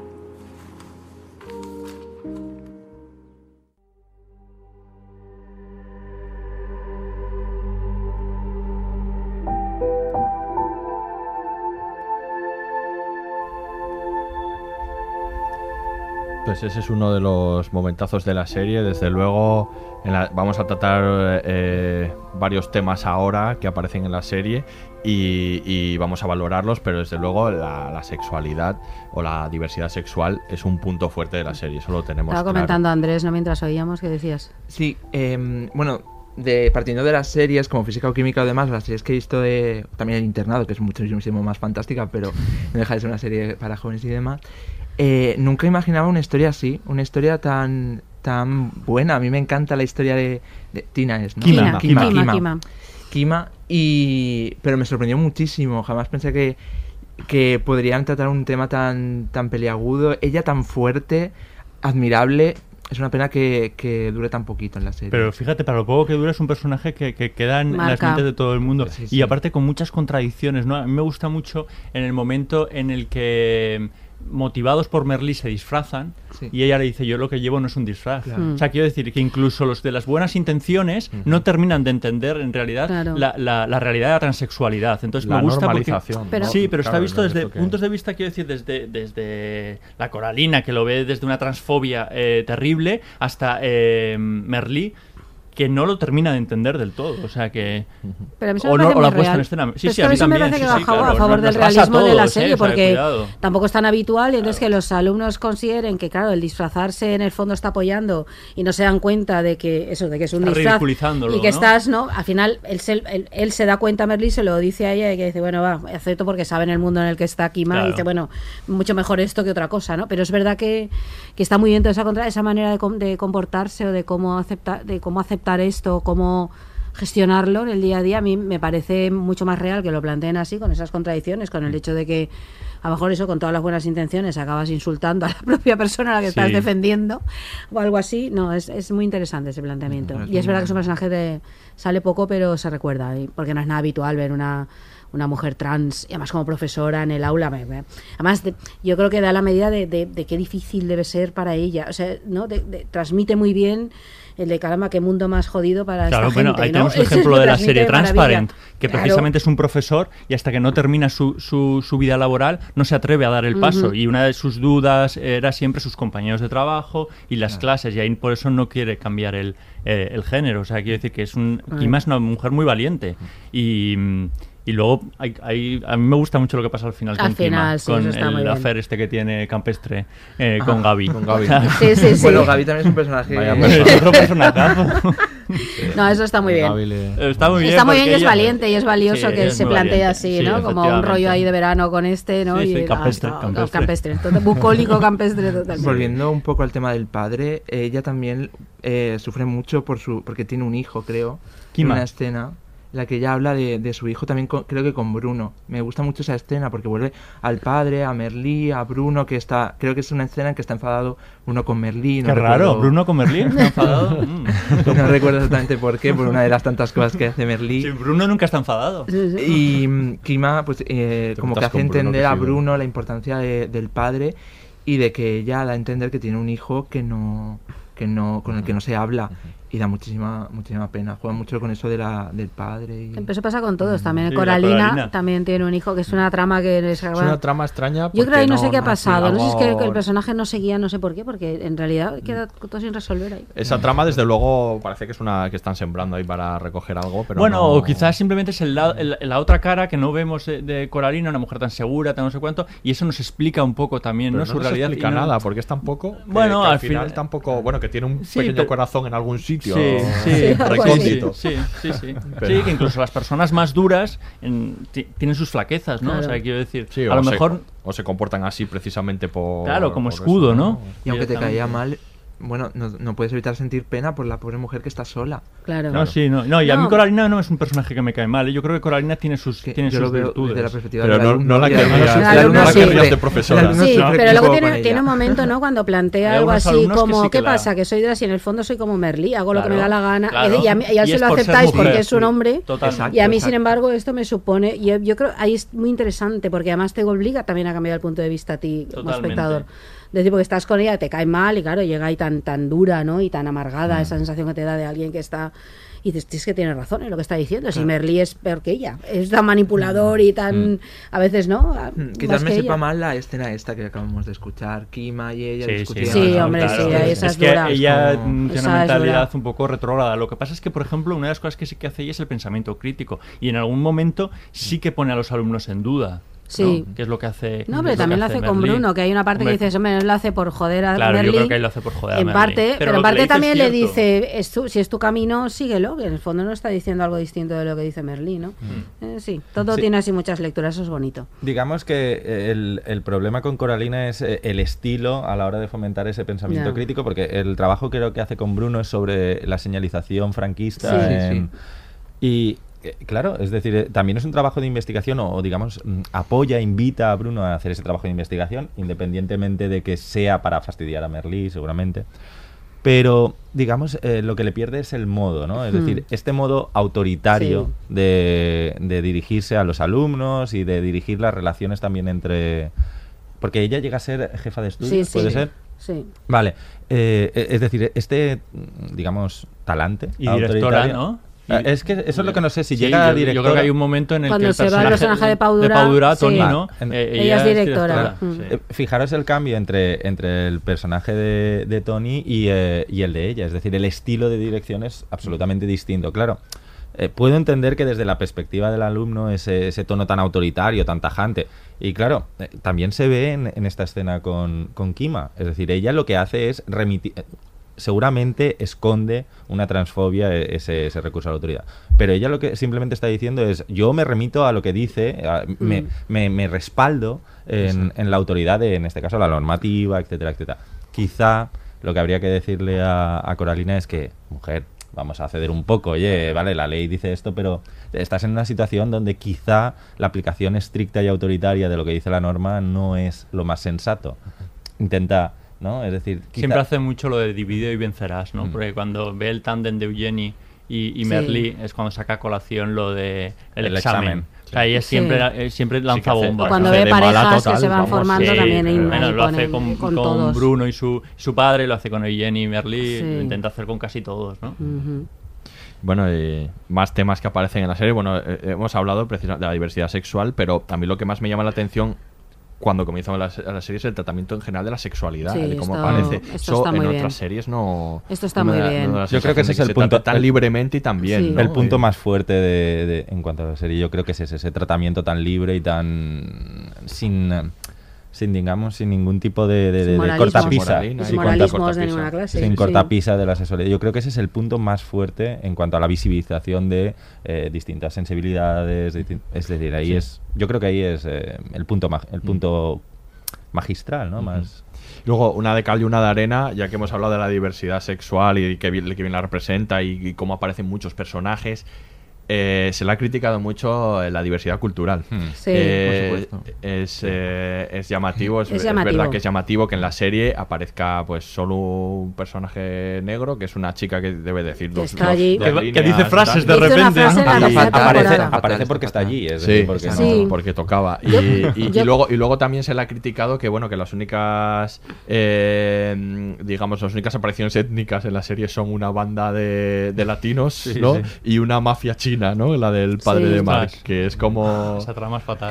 que Sí. es que esa trama es un poco Sí, es sí, esa trama bueno. no, esa trama pero pero sí, sí que es verdad por lo menos es llamativo es verdad que por ejemplo Héctor Lozano decía bueno a ver yo no tampoco puedo retratarlo todo la gente tampoco se quejaba cuando sacaba a Kima o sea quiero decir que, que, bueno que también es Es que la- un poco yo creo que da la medida de lo, de lo mucho que le exigimos a las series, lo difícil que es, claro, porque tiene por una parte la parte machista real que tiene la serie, que luego más o menos arregla, pero al mismo tiempo, desde el punto de vista de la diversidad sexual, es una serie excelente, tal como está planteado, la bisexualidad, los diversos comportamientos sexuales, etcétera, la- las, las personas trans. Eh, Pero luego también está la parte en la cual no muestra la diversidad cultural. Claro, es que es. eh, claro, a ver, que yo, yo eso sí lo he hecho un poco en falta, porque creo que no hubiera pasado nada con que un personaje fuera eh, un- eh, una persona. Él decía que bueno que luego para la tercera temporada intentaron a- o la segunda es intentaron hacer casting, o sea, para, y lo que la- el Para personaje Oksana, y el personaje sí. que entró es Oksana que bueno que le dan como esta nación porque porque Sí, es pega nacionalidad ucraniana, pero claro, es una rubia blanca, que- perfecta. que, es lo que, que es el, el- mejor catalán. actor que, que ellos consideraron y que, y que Sí. no, ¿no? Que Casi te sorprendes cuando lo dice.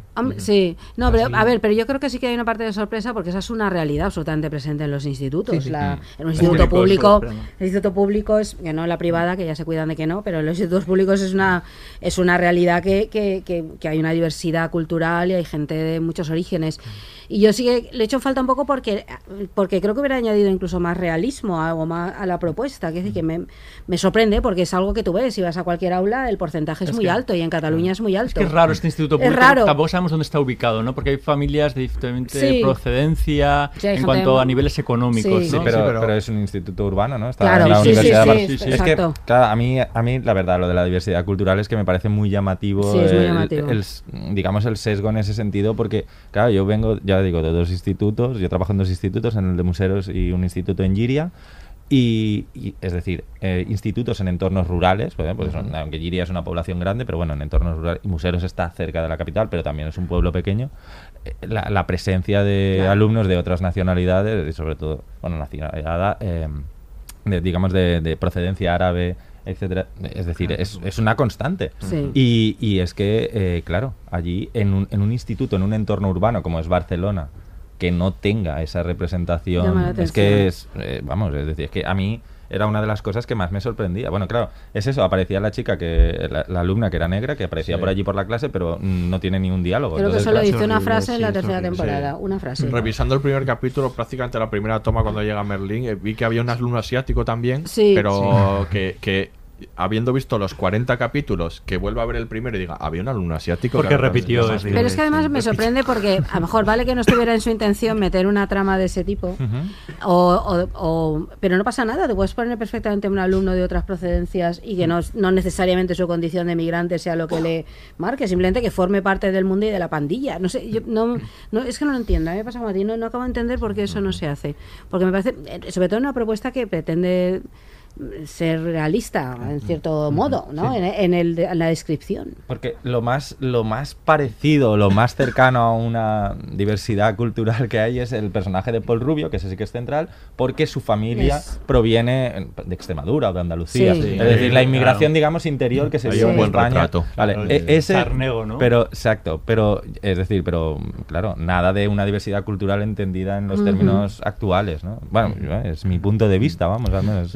Luego, importante. sí. luego hay otro tema más, porque Merlí de verdad es que ha dado, te- eh, ha dado para noticias y noticias y polémicas, que es el de la- el, de- el nacionalismo, ¿no? Que también se la, se la ha criticado. Bueno, inevitable. El, por, por el personaje de, de, de Lisenda, Lisenda. de Lisenda, Sí.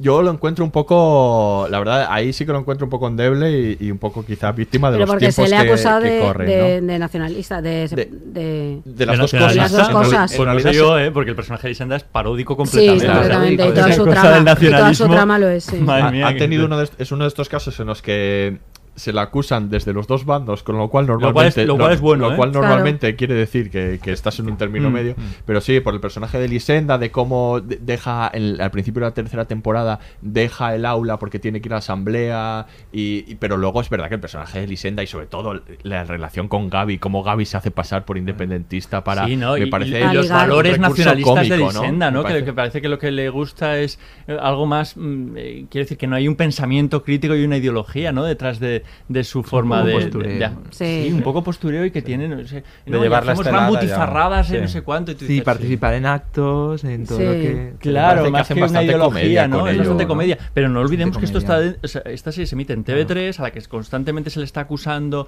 de, de ser un aparato propagandista y, y fue una de las series de más éxito. Y yo creo que no se ha muy bien parado aquí el nacionalismo. No, bueno, no, que, a ver, es un personaje, que a lo mejor hay muchos Sí. así. O sea, quiero decir que igual en ese sentido tampoco tiene que ser modelo de lo que es un Claro, nacionalismo. yo creo, que yo creo que lo que antes, hacen ¿no? bien es, es el que sí que aparezca todo ese tema, aparece la bandera, no aparece tal, es algo que está que es real y hay gente que va a las manifestaciones y así Sí. lo dicen. Porque el personaje de Lisenda es al final que es un poco paródico, en el general no, es alguien que está ahí, que está absolutamente implicada en la lucha independentista, que va a las reuniones de las asambleas, ¿no? Y entonces ella está en esa en ese en ese activismo y eso se toma con toda naturalidad, que decía, yo creo que hay una parte no en la cual el que va va y el que no no va. Y porque forma parte de la vida cotidiana, probablemente a lo mejor con algo más de bronca en algunos momentos es posible en la realidad, pero bien, ¿no? Entonces yo, a mí que aparezca me, me llamó mucha atención y me gustó que lo sacaran, porque no haberlo sacado era también como decir, hombre, ¿en qué, dónde estás? Eh, pero las críticas, eso, lo que decís, si es que van por los dos lados, es que probablemente han acertado, ¿no? Yo casi me, me pondría más por el otro lado porque creo que hay más personajes que la critican a ella Sí. y le dicen algo así tal, pues... Y que ella misma... Y tampoco ella defiende exactamente, te da unos argumentos ni nada, No. ¿no? Ella No. participa, necesita más horas de... No puede dar no sé qué clase, se tiene que ir, pero no te da ningún meeting No, no, político no ni hace nada. ninguna no. defensa. Está No. ahí, está ahí como No. algo Mm. que está... Y luego, Didi. No, no, perdón. No, que yo lo que iba a decir es que, a ver, a mí sí que respecto al tratamiento de este tema, es verdad que el, el personaje de es Elisenda, ¿no? Mm. Eh, se queda un poco en la parodia porque en realidad es solo ella y digamos de manera eso, pues muy paródica, ¿no? Por decirlo de alguna manera. Pero ah, yo una de las cosas que, claro, le podemos criticar muchas cosas a una serie, tendríamos que ver si nosotros la hubiéramos estado haciendo, eh, lo, lo que habría pasado, ¿no? Es decir, yo le critico desde, desde mi punto de vista de espectador. Pero es que eh, en cuanto a las relaciones entre los alumnos, eh, aparece mucho, es decir, su, ya hemos dicho que el tema de la libertad sexual y todo esto está muy bien, bueno, para mí está muy bien tratado, pero parece que no tengan intereses más allá Sí, eso es de verdad. las relaciones Sí, personales. es Es decir, No hay quizá- intereses políticos, ni siquiera culturales. Sí, entonces Es quizá eso no, no refleja muy bien porque yo la experiencia que tengo con mis alumnos es que eso no es cierto, es decir, que son chavales que tienen intereses, que tienen curiosidad, que tienen por- desde el ámbito artístico, es decir, gente que es músico eh, o que le gusta la pintura, le gusta el dibujo, a, a también intereses políticos. Quizá si hubiera aparecido, eh, digamos, la problemática esta del nacionalismo catalán y español. Bueno, está el personaje de Iván, que, que sí que bucea mucho y que sí, Sí. que tiene intereses políticos y, y- Ah, y sí, es opina mucho de, política normalmente. De Sí, hecho, porque- cuando hay algo político le suele preguntar a él en el Sí, porque aula, él al él- estar encerrado en casa eh, consultaba mucho, estaba muy él informado. Tiene una opinión como muy crítica Mm. y sobre la política. Bueno, la política hablan Bueno, mucho, él critica muchísimo todo el rato, toda esa idea, pero es una idea como genérica. De, Sí, es una idea genérica, De la sí, política mal, ¿no? Y no se preocupa de nosotros, algo así, pero sí hay poco ahí. sí. Ahí Es está una puya a Jordi Puyol. Sí, desde el nombre del inspector. Con el- este, con sí. el- con el inspector, Sí, ahí sí que hay coña, sí, con ese tipo de cosas. Lo que está bien es el idioma, ¿no? El tratamiento Sí. del- Eso está, eso está muy bien, yo creo. Eh, sobre todo, como eh, ya lo sacó antes Jaume, el caso de Paul eh, se ve muy bien, ¿no? Porque ese la naturalidad con la que ellos eh, hablan en el ámbito privado, hablan en castellano, por ejemplo, ¿no? Con su padre y luego intercambian los idiomas, es, es una fluidez que es natural que sucede habitualmente. el padre ¿no? habla castellano siempre. Siempre, sí, toda sí. la serie. Y Y los- entre ellos en entre casa ellos hablan los hermanos. Los hermanos, a pesar de que hablen los dos catalán con Sí. los demás. Sí. Y esto yo creo es un reflejo de una realidad de, Sí. de la naturalidad con la que se utiliza Yo creo, el- yo creo que este es un gran hallazgo de cambio del TV3, que, que no hablan un catalán estándar, porque cada uno tiene su acento. Total. Además hay dos actores valencianos, ¿no? por ejemplo está Pau Durá y, y Pepa de Alcoy, López. quiero decir Uno es que de Alcoy y es- otra de es. Castellón, que decir que cada uno habla con su acento, pero y luego algunos hablan catalán bien y otros no tan bien, pues porque han aprendido, porque lo ven de familias, y esto yo creo que está muy bien hecho, no suena falso nunca, suena real, suena es así como se habla en la calle. Claro, es, es que a mí me gustaría eso, reivindicar la jerga que tienen los jóvenes en el catalán, que claro, nosotros en Valencia siempre estudiamos sobre todo pues es lo típico, el valenciano en el instituto, luego cuando te preparas el mitad, etcétera, pero ellos hablan un, un catalán muy muy suyo, con sus particularidades Sí. de jóvenes, con sus, sus formas de hablar, como nosotros hablamos, eh, utilizamos el español con nuestras formas de, de decir las cosas muy particulares, muy a lo mejor de millennials y demás, pero eso es una de las cosas que más me gustó de la serie, que no es eso el estándar, el, sino que le dan un vocabulario de jóvenes que hablarán lo que supongo que hablan los jóvenes en Pero yo creo que es el traslado del, trasladar el idioma de la calle. eh, Exacto. eh, Y no eh, esa estandarización que pasa algunas veces con, con, con los idiomas de que hay que hablarlo bien. Bueno, hay que hablarlo como se habla, ¿no? Sí. Para que realmente empatices de alguna manera, creo Mm. yo. No sé, el profesor Bueno. si ahora me va a suspender. Sí, sí, no, no, que va, que va. No, sí, es cierto, es decir, yo creo que refleja muy bien eso, es decir, ah, cómo traslada el, mm, eh, conversaciones que podrían ser cotidianas, es decir, que tienen una apariencia de realidad muy, muy conseguida, ¿no? En, en la serie, es decir, los alumnos hablan así, es decir, no... Y, y yo lo que quería, es decir, porque se me ha quedado, es decir, uno, uno de los momentos que también me gustó de la serie, no sé qué profesora va a casa de, de los Rubio y habla con el padre. y- Gloria, Gloria. Ah, vale. Y descubre que los dos, los dos chavales, los dos hermanos están dedicándose al trapicheo, ¿no? Eh, eh, ese momento está muy bien porque cuando llama a casa, si os fijáis, eh, Gloria habla, es decir, no hay conflicto lingüístico, o se refleja muy... Porque ella habla en todo momento en catalán y el padre le contesta en castellano sin que haya ningún tipo... eh, es decir, es algo que no debería de Sin llamarnos la problema atención. de comunicación. Exacto. No debería de ser sorprendente, pero claro, a mí me llamó la atención de decir, bueno, esto... Es decir, eh, podía haber pasado de que alguien, que el padre dijera, oiga, por favor, hábleme en castellano, ¿no? Es decir, no, no sucede eso, es decir, porque hay una comprensión por las dos partes de que son Pues, las dos Es lenguas. que es la realidad. Sí, sí, sí. Es Luego decir, pasa otra vez cuando el padre va al, cole- al colegio, creo que con Merlí, con otro profesor, él habla castellano y los otros le responden en catalán sin ningún problema porque es la realidad. Vale. Eh, bueno, hay que decir que, que estamos poniendo los cortes en castellano, pero todo esto es, por supuesto, de escuchar la versión original, que se nos hace un poco extraño oírlo Sí, sí, doblado. cuesta un De- poco, les recomendamos, cuesta yo creo, eh, Aunque, aunque sean las propias voces, ¿no? Porque de Francés La mayoría es- son es ellos, él. sí. Pero claro, no suena, no suena igual, ¿no? Y de hecho cuando lo ves, eh, eh, si lo ves, cuando lo pasaban en la sexta, que estaba que estaba doblado, es que, no sonaba creíble, no sé, pasaba Cuesta, ahí algo, cuesta, ¿no? Hay que- cuesta no sé, está, poquito. está bien ver la versión original como todo, siempre, ¿no? siempre mejor, sí. Una cosa que quería decir antes de si cambiamos de tema o algo respecto con la sexualidad, el tema de, de, de la homosexualidad en Bruno, en Oliver y, y demás, es que eh, la verdad es que el personaje de Oliver es, es genial, porque yo creo que en general eh, los que hemos vivido en el instituto y se nos ha tildado pues eso de, de, de maricones y estas cosas, pues nos hemos sentido siempre más identificados con el personaje de Bruno, que es el típico personaje de las series, personaje gay, que se, de, de las series de adolescentes, etcétera Y, y Oliver no es tanto el personaje gay, pero ahí está eh, desbancando a todos. Y hay una escena brutal en la que Bruno está ahí como fingiendo que no lo es o no sé muy bien qué pasa, pero Oliver como que le dice, ¿qué, qué haces? ¿Qué haces si, si no eres tú mismo? ¿Qué haces que, nos, que no admites lo que eres? Quiero decir, y es brutal y, y Bruno está ahí como... Yo creo que para Bruno Oliver es un personaje fundamental, Sí, ¿no? sí, El sí, que- fundamental. La naturalidad que, que- que- que- con el que ve que se toma su, su sexualidad y su vida, yo creo que le sirve de acicate y de, le despierta, ¿no? Pero esto en los institutos está, hay referentes, está todavía el tema muy complicado. Yo ¿no? creo que está muy complicado. complicado para salir del armario, yo creo todavía. Hay, mentira, hay de pero todos. El- sin duda, yo creo que el personaje de Bruno es el personaje que podemos encontrar en todos los institutos y el de Oliver solo en algunos, por, por desgracia. Sí, un, luego, chap- un adolescente que vive con naturalidad su opción Hay una sexual. cosa que yo creo que, está, que es curiosa ¿no? en la serie y es que el malote que es el que podría Eso es que- que- el que- el podría ser eh, el que podría fustigar a los demás y hacer el bullying y no sé cuánto es Paul claro Y y, es Po- y Paul tiene una manera de, de llevar la sexualidad que es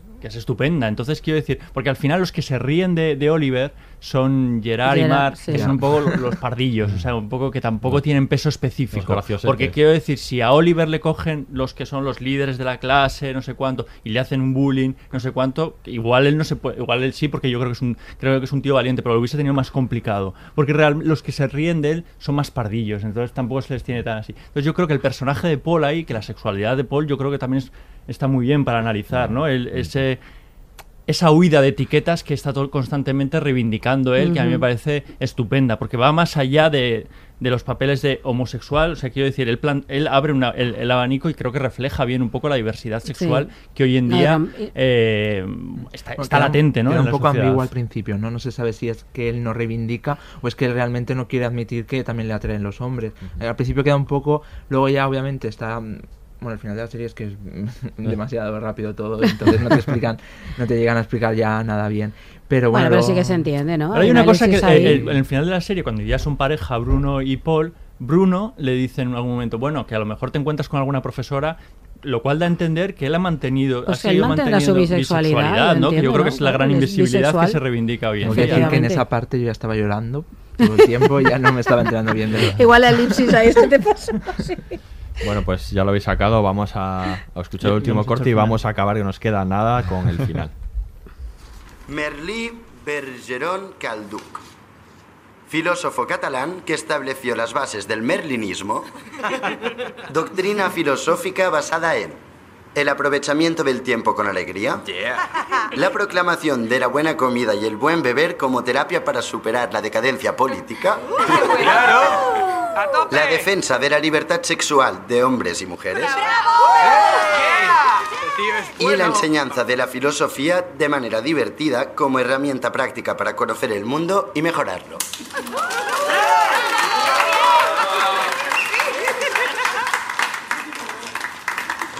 Gracias, muchas gracias. Estoy muy contento, me siento muy honrado. Creo que habéis aprendido que el objetivo de la filosofía es combatir la tontería. No conformarse con una existencia animalizada y superficial. Estoy muy contento, os felicito, sois personas críticas. Y lo más importante, la filosofía os la empalma.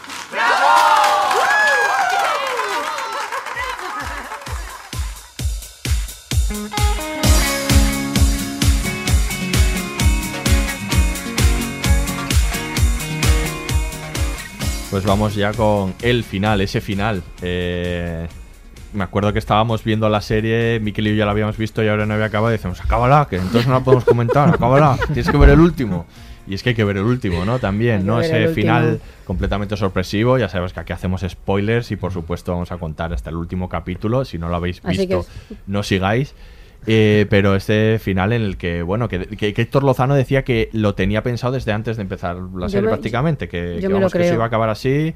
Eh, Merlí iba, iba a desaparecer también de esta manera, ¿no? Porque como que es de, mm, como muy de, de- Y en el aula, hombre, de en el aula es que es y- donde toca, que y- es su y lugar, como es su muy de repente, ¿no? Y luego también hablemos de ese salto, ¿no? Al, Sí. al futuro. A mí, a mí me gustó mucho. eh. A ver, me lamenté infinito que muriera Merlí, me- porque sí. Pero era algo que había pensado incluso antes viendo la serie, no en ese capítulo, sino previamente que me parecía un final lógico. Como en cada capítulo muere, o sea, Me en muere- cada claro, temporada muere muere un profesor, alguien. dijiste, pues igual en esta... toca a Merlí. Yo tengo que decir que no sé por qué creía que había otra temporada y lo pasé muy mal. De verdad, no, no pensaba que era el La- último la capítulo. corta revive, Claro, eh, es que El espíritu cuando está por las jaulas. Cuando sabes que se acaba, pues sabes que se acaba y sabes que hay Bueno, un cuidado, final, que igual pero- hay una, un spin-off. Hay un Sí. spin-off con el personaje de Paul, ¿no? Sí. Bueno, el Paul personaje Rubio. Paul Rubio haciendo de Merlí, quizá. Sí, Bueno. eso va a ser difícil. No sé, a mí me a mí me gustó mucho esa. No sé, me parece un final muy digno para un personaje. Está muy bien. En este tiempo que parece que hay que alargar las series en cuanto tienen Totalmente. éxito, me pareció fantástico sí, sí, sí. que se plantearan. Ha, ha hecho su recorrido, ya ha sido padre, ya ha reconocido todo, ha hecho. No sé, está bien. Y es un buen final ahí en el aula, inesperado, obliga a todos a resituarse. No sé, además es que estas cosas pasan en la vida, la gente se muere de Claro, repente. A mí me, me- a mí Sí. me gustó y Y creo luego que el es un buen salto, final. hombre, te cuesta un poco Cuesta un verlos a poquito, ellos, cuesta un porque poquito. claro, aún físicamente no lo parece. Y, y tampoco ha pasado tanto tiempo, Siete son siete años, años, sí. que la mayoría estarían en el paro seguramente. Sí, nos atenemos Sí, a- en el a- a paro las creo que hay dos, reales. el resto más o Y el- menos han- hombre, hay algunos ahí- como Joan que ya ha triunfado y no sé cuánto. Pero bueno, al fin y al cabo te da perspectiva un poco de su vida, ¿no? De, de cómo ha, ha discurrido, ¿no? Y ahí yo, vuelvo a reivindicar a Tania, que es que ahí en el final también está... Pero es que Tania es maravillosa, es un personaje Porque, maravilloso. es que hay una cosa que igual no hemos hablado tanto y es la identidad, ¿no? Cómo la van forjando. Y yo creo que en el caso de Paul que tú decías, es que él mismo está en una fase de exploración durante toda, to- Sí. toda la se- serie, ¿no? Y yo creo que Tania también, y se van descubriendo a sí mismos, ¿no? Y bueno, Tania ayuda a descubrirse a, a los demás incluso. ¿no? En el Sí. final, me parece el No, gran es que ella es el personaje. personaje un poco a veces la, la típica amiga que siempre está ahí para todo el mundo y que no acaba teniendo personalidad propia y acaba resolviendo en todo lo contrario. Una mujer que tiene que empieza a tener claras las cosas, que tiene una manera de vivir esta en el mundo Sí, ¿no? muy Y está el este- particular. el estereotipo de la belleza. Claro, y claro, La sí, cuestión sí. física que a ella también le atacan en, Sí. en- en algún momento y ella lo supera y es con un creces. personaje magnífico y cómo no sé, acepta a todo el mundo y sabe cómo convivir así, ¿no? A mí La me- escena en la que se enfrenta a Bruno es brutal. Sí, muy bien. La que se impone frente a Bruno, que Bruno es como su fiel. O sea, para, para Bruno ella es su fiel. Eh, Escudera. como, sí, escudera, exacto. Y de repente no, ella quiere ser protagonista. Claro, claro. Ella tiene personalidad propia, Claro. la demuestra y es un personaje que crece muchísimo, muchísimo, muchísimo. Y luego al final, pues bien, no sé. Decían también que, bueno, como la, la última lección de Berlín, ¿no? Sobre la, la muerte también, ¿no? Claro. Una, Claro. una última lección para los alumnos que rima un poco, un poco también con, con lo que ya hemos visto, que, es, que otro personaje, por, por- se nos queda analizar un poco a la riqueza que hay en, en- en las lecciones de diferentes personajes, pero bueno, por, anali- por comentar este también, el personaje de Joan y cómo la muerte de su padre, ¿no? Eh, eh, construye toda esta todo este mundo complejo en el que primero el padre es un padre autoritario, él luego es muy rebelde y luego cómo se necesita que una tragedia, ¿no? Como en este caso, cambie la, la- la forma de entenderse y la personalidad de las, de las personas. Es que es ¿no? eso, o sea, que normalmente los personajes de, de- de- de- en series empiezan y terminan siendo igual. Y todos estos chavales Cambian cambian mucho y les vemos la evolución y eso para mí es Sí. fantástico. O sea, como de- tú ves al primer Bruno y ves al último y no tiene nada que ver. Paul, lo mismo, Tania. Es la realidad, ¿no? Es la Esa edad. realidad, es, la, es la edad. Es Sí. que la gente en esa, en esa época pues cambia muchísimo, esa fra- fran- franja de edad. Sí, No, y luego lo que comentabas por lo Y en de la- otras, ya verás. sí, esto no cambia, ¿no? Eso sigue siempre. No, pero comentabas por lo de los temas que no hemos dicho, pero solo por citarlo, porque me hace muy importante el modo en que tratan determinados temas, el de la muerte o el del suicidio, por ejemplo, suicidio. que es un tema tabú donde los haya. Y a mí me parece excelente cómo lo tratan. Ahí era- vale la pena el Merlí este que dice, no, hay que enfrentarse a las cosas y hay que hablar de ellas, o sea, no podemos ocultarlas. Yo creo que eso también es polémico, porque es un tema muy polémico que nunca se sabe, ¿no? Porque siempre plantean esta idea que si aparecen noticias de suicidios o como que tiende a imitarse.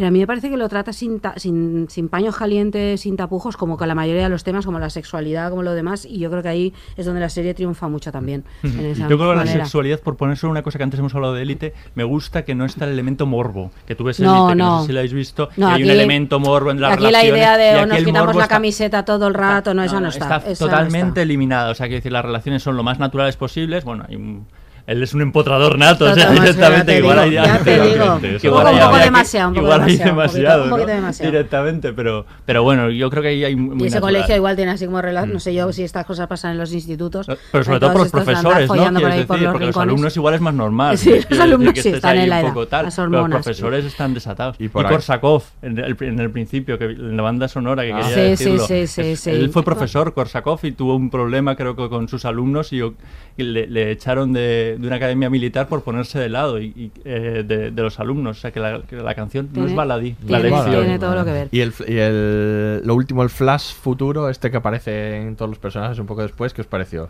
¿Bien? Supongo que A mí no me gustó. ¿No te gustó? A mí me, me sacó un poco intuía yo. fuera, a mí me sacó un Claro. poco fuera. A lo mejor no hacía tanta falta, quiero decir. Ay, no, sí cierre. Sí, no quería saber sí. cómo acababan Es que todos Miquel ellos. tiene ahí su corazoncito y Sí, no, mm. esos cierres.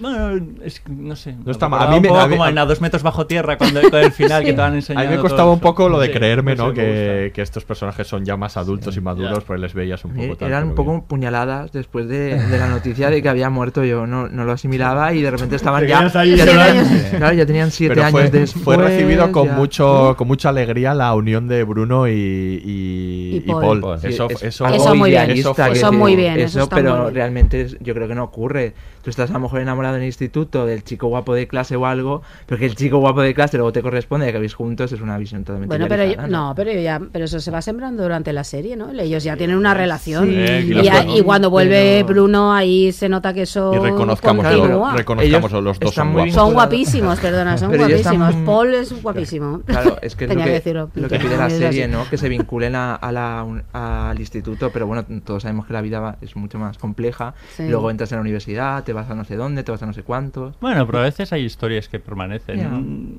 no Yo- sé, hay, que per- hay, que, hay que trabajárselo. A Jaume no le hemos dejado hablar. No, no, no, que va, creo que he hablado igual.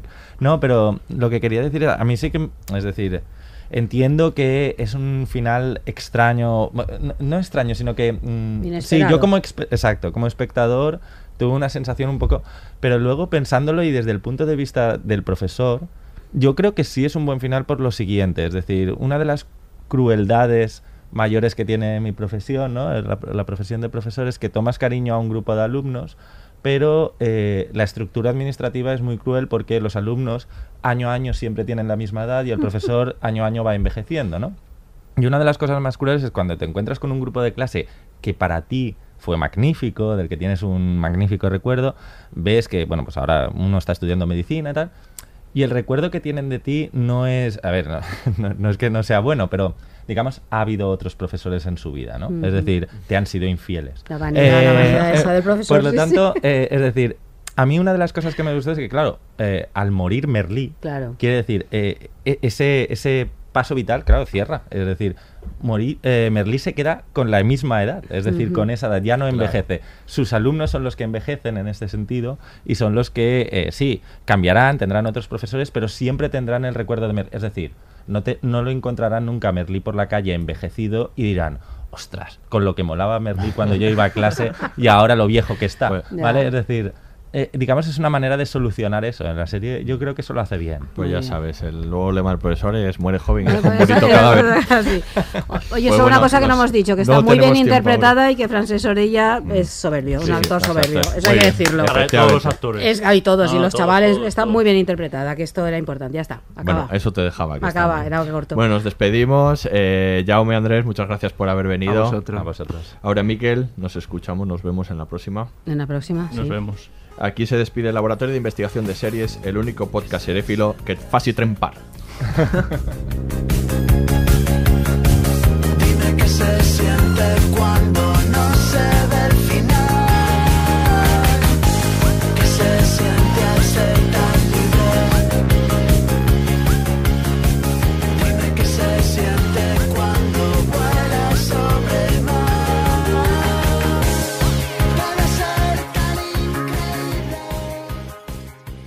Todos los episodios y contenidos adicionales en podiumpodcast.com y en nuestra aplicación disponible para dispositivos iOS y Android.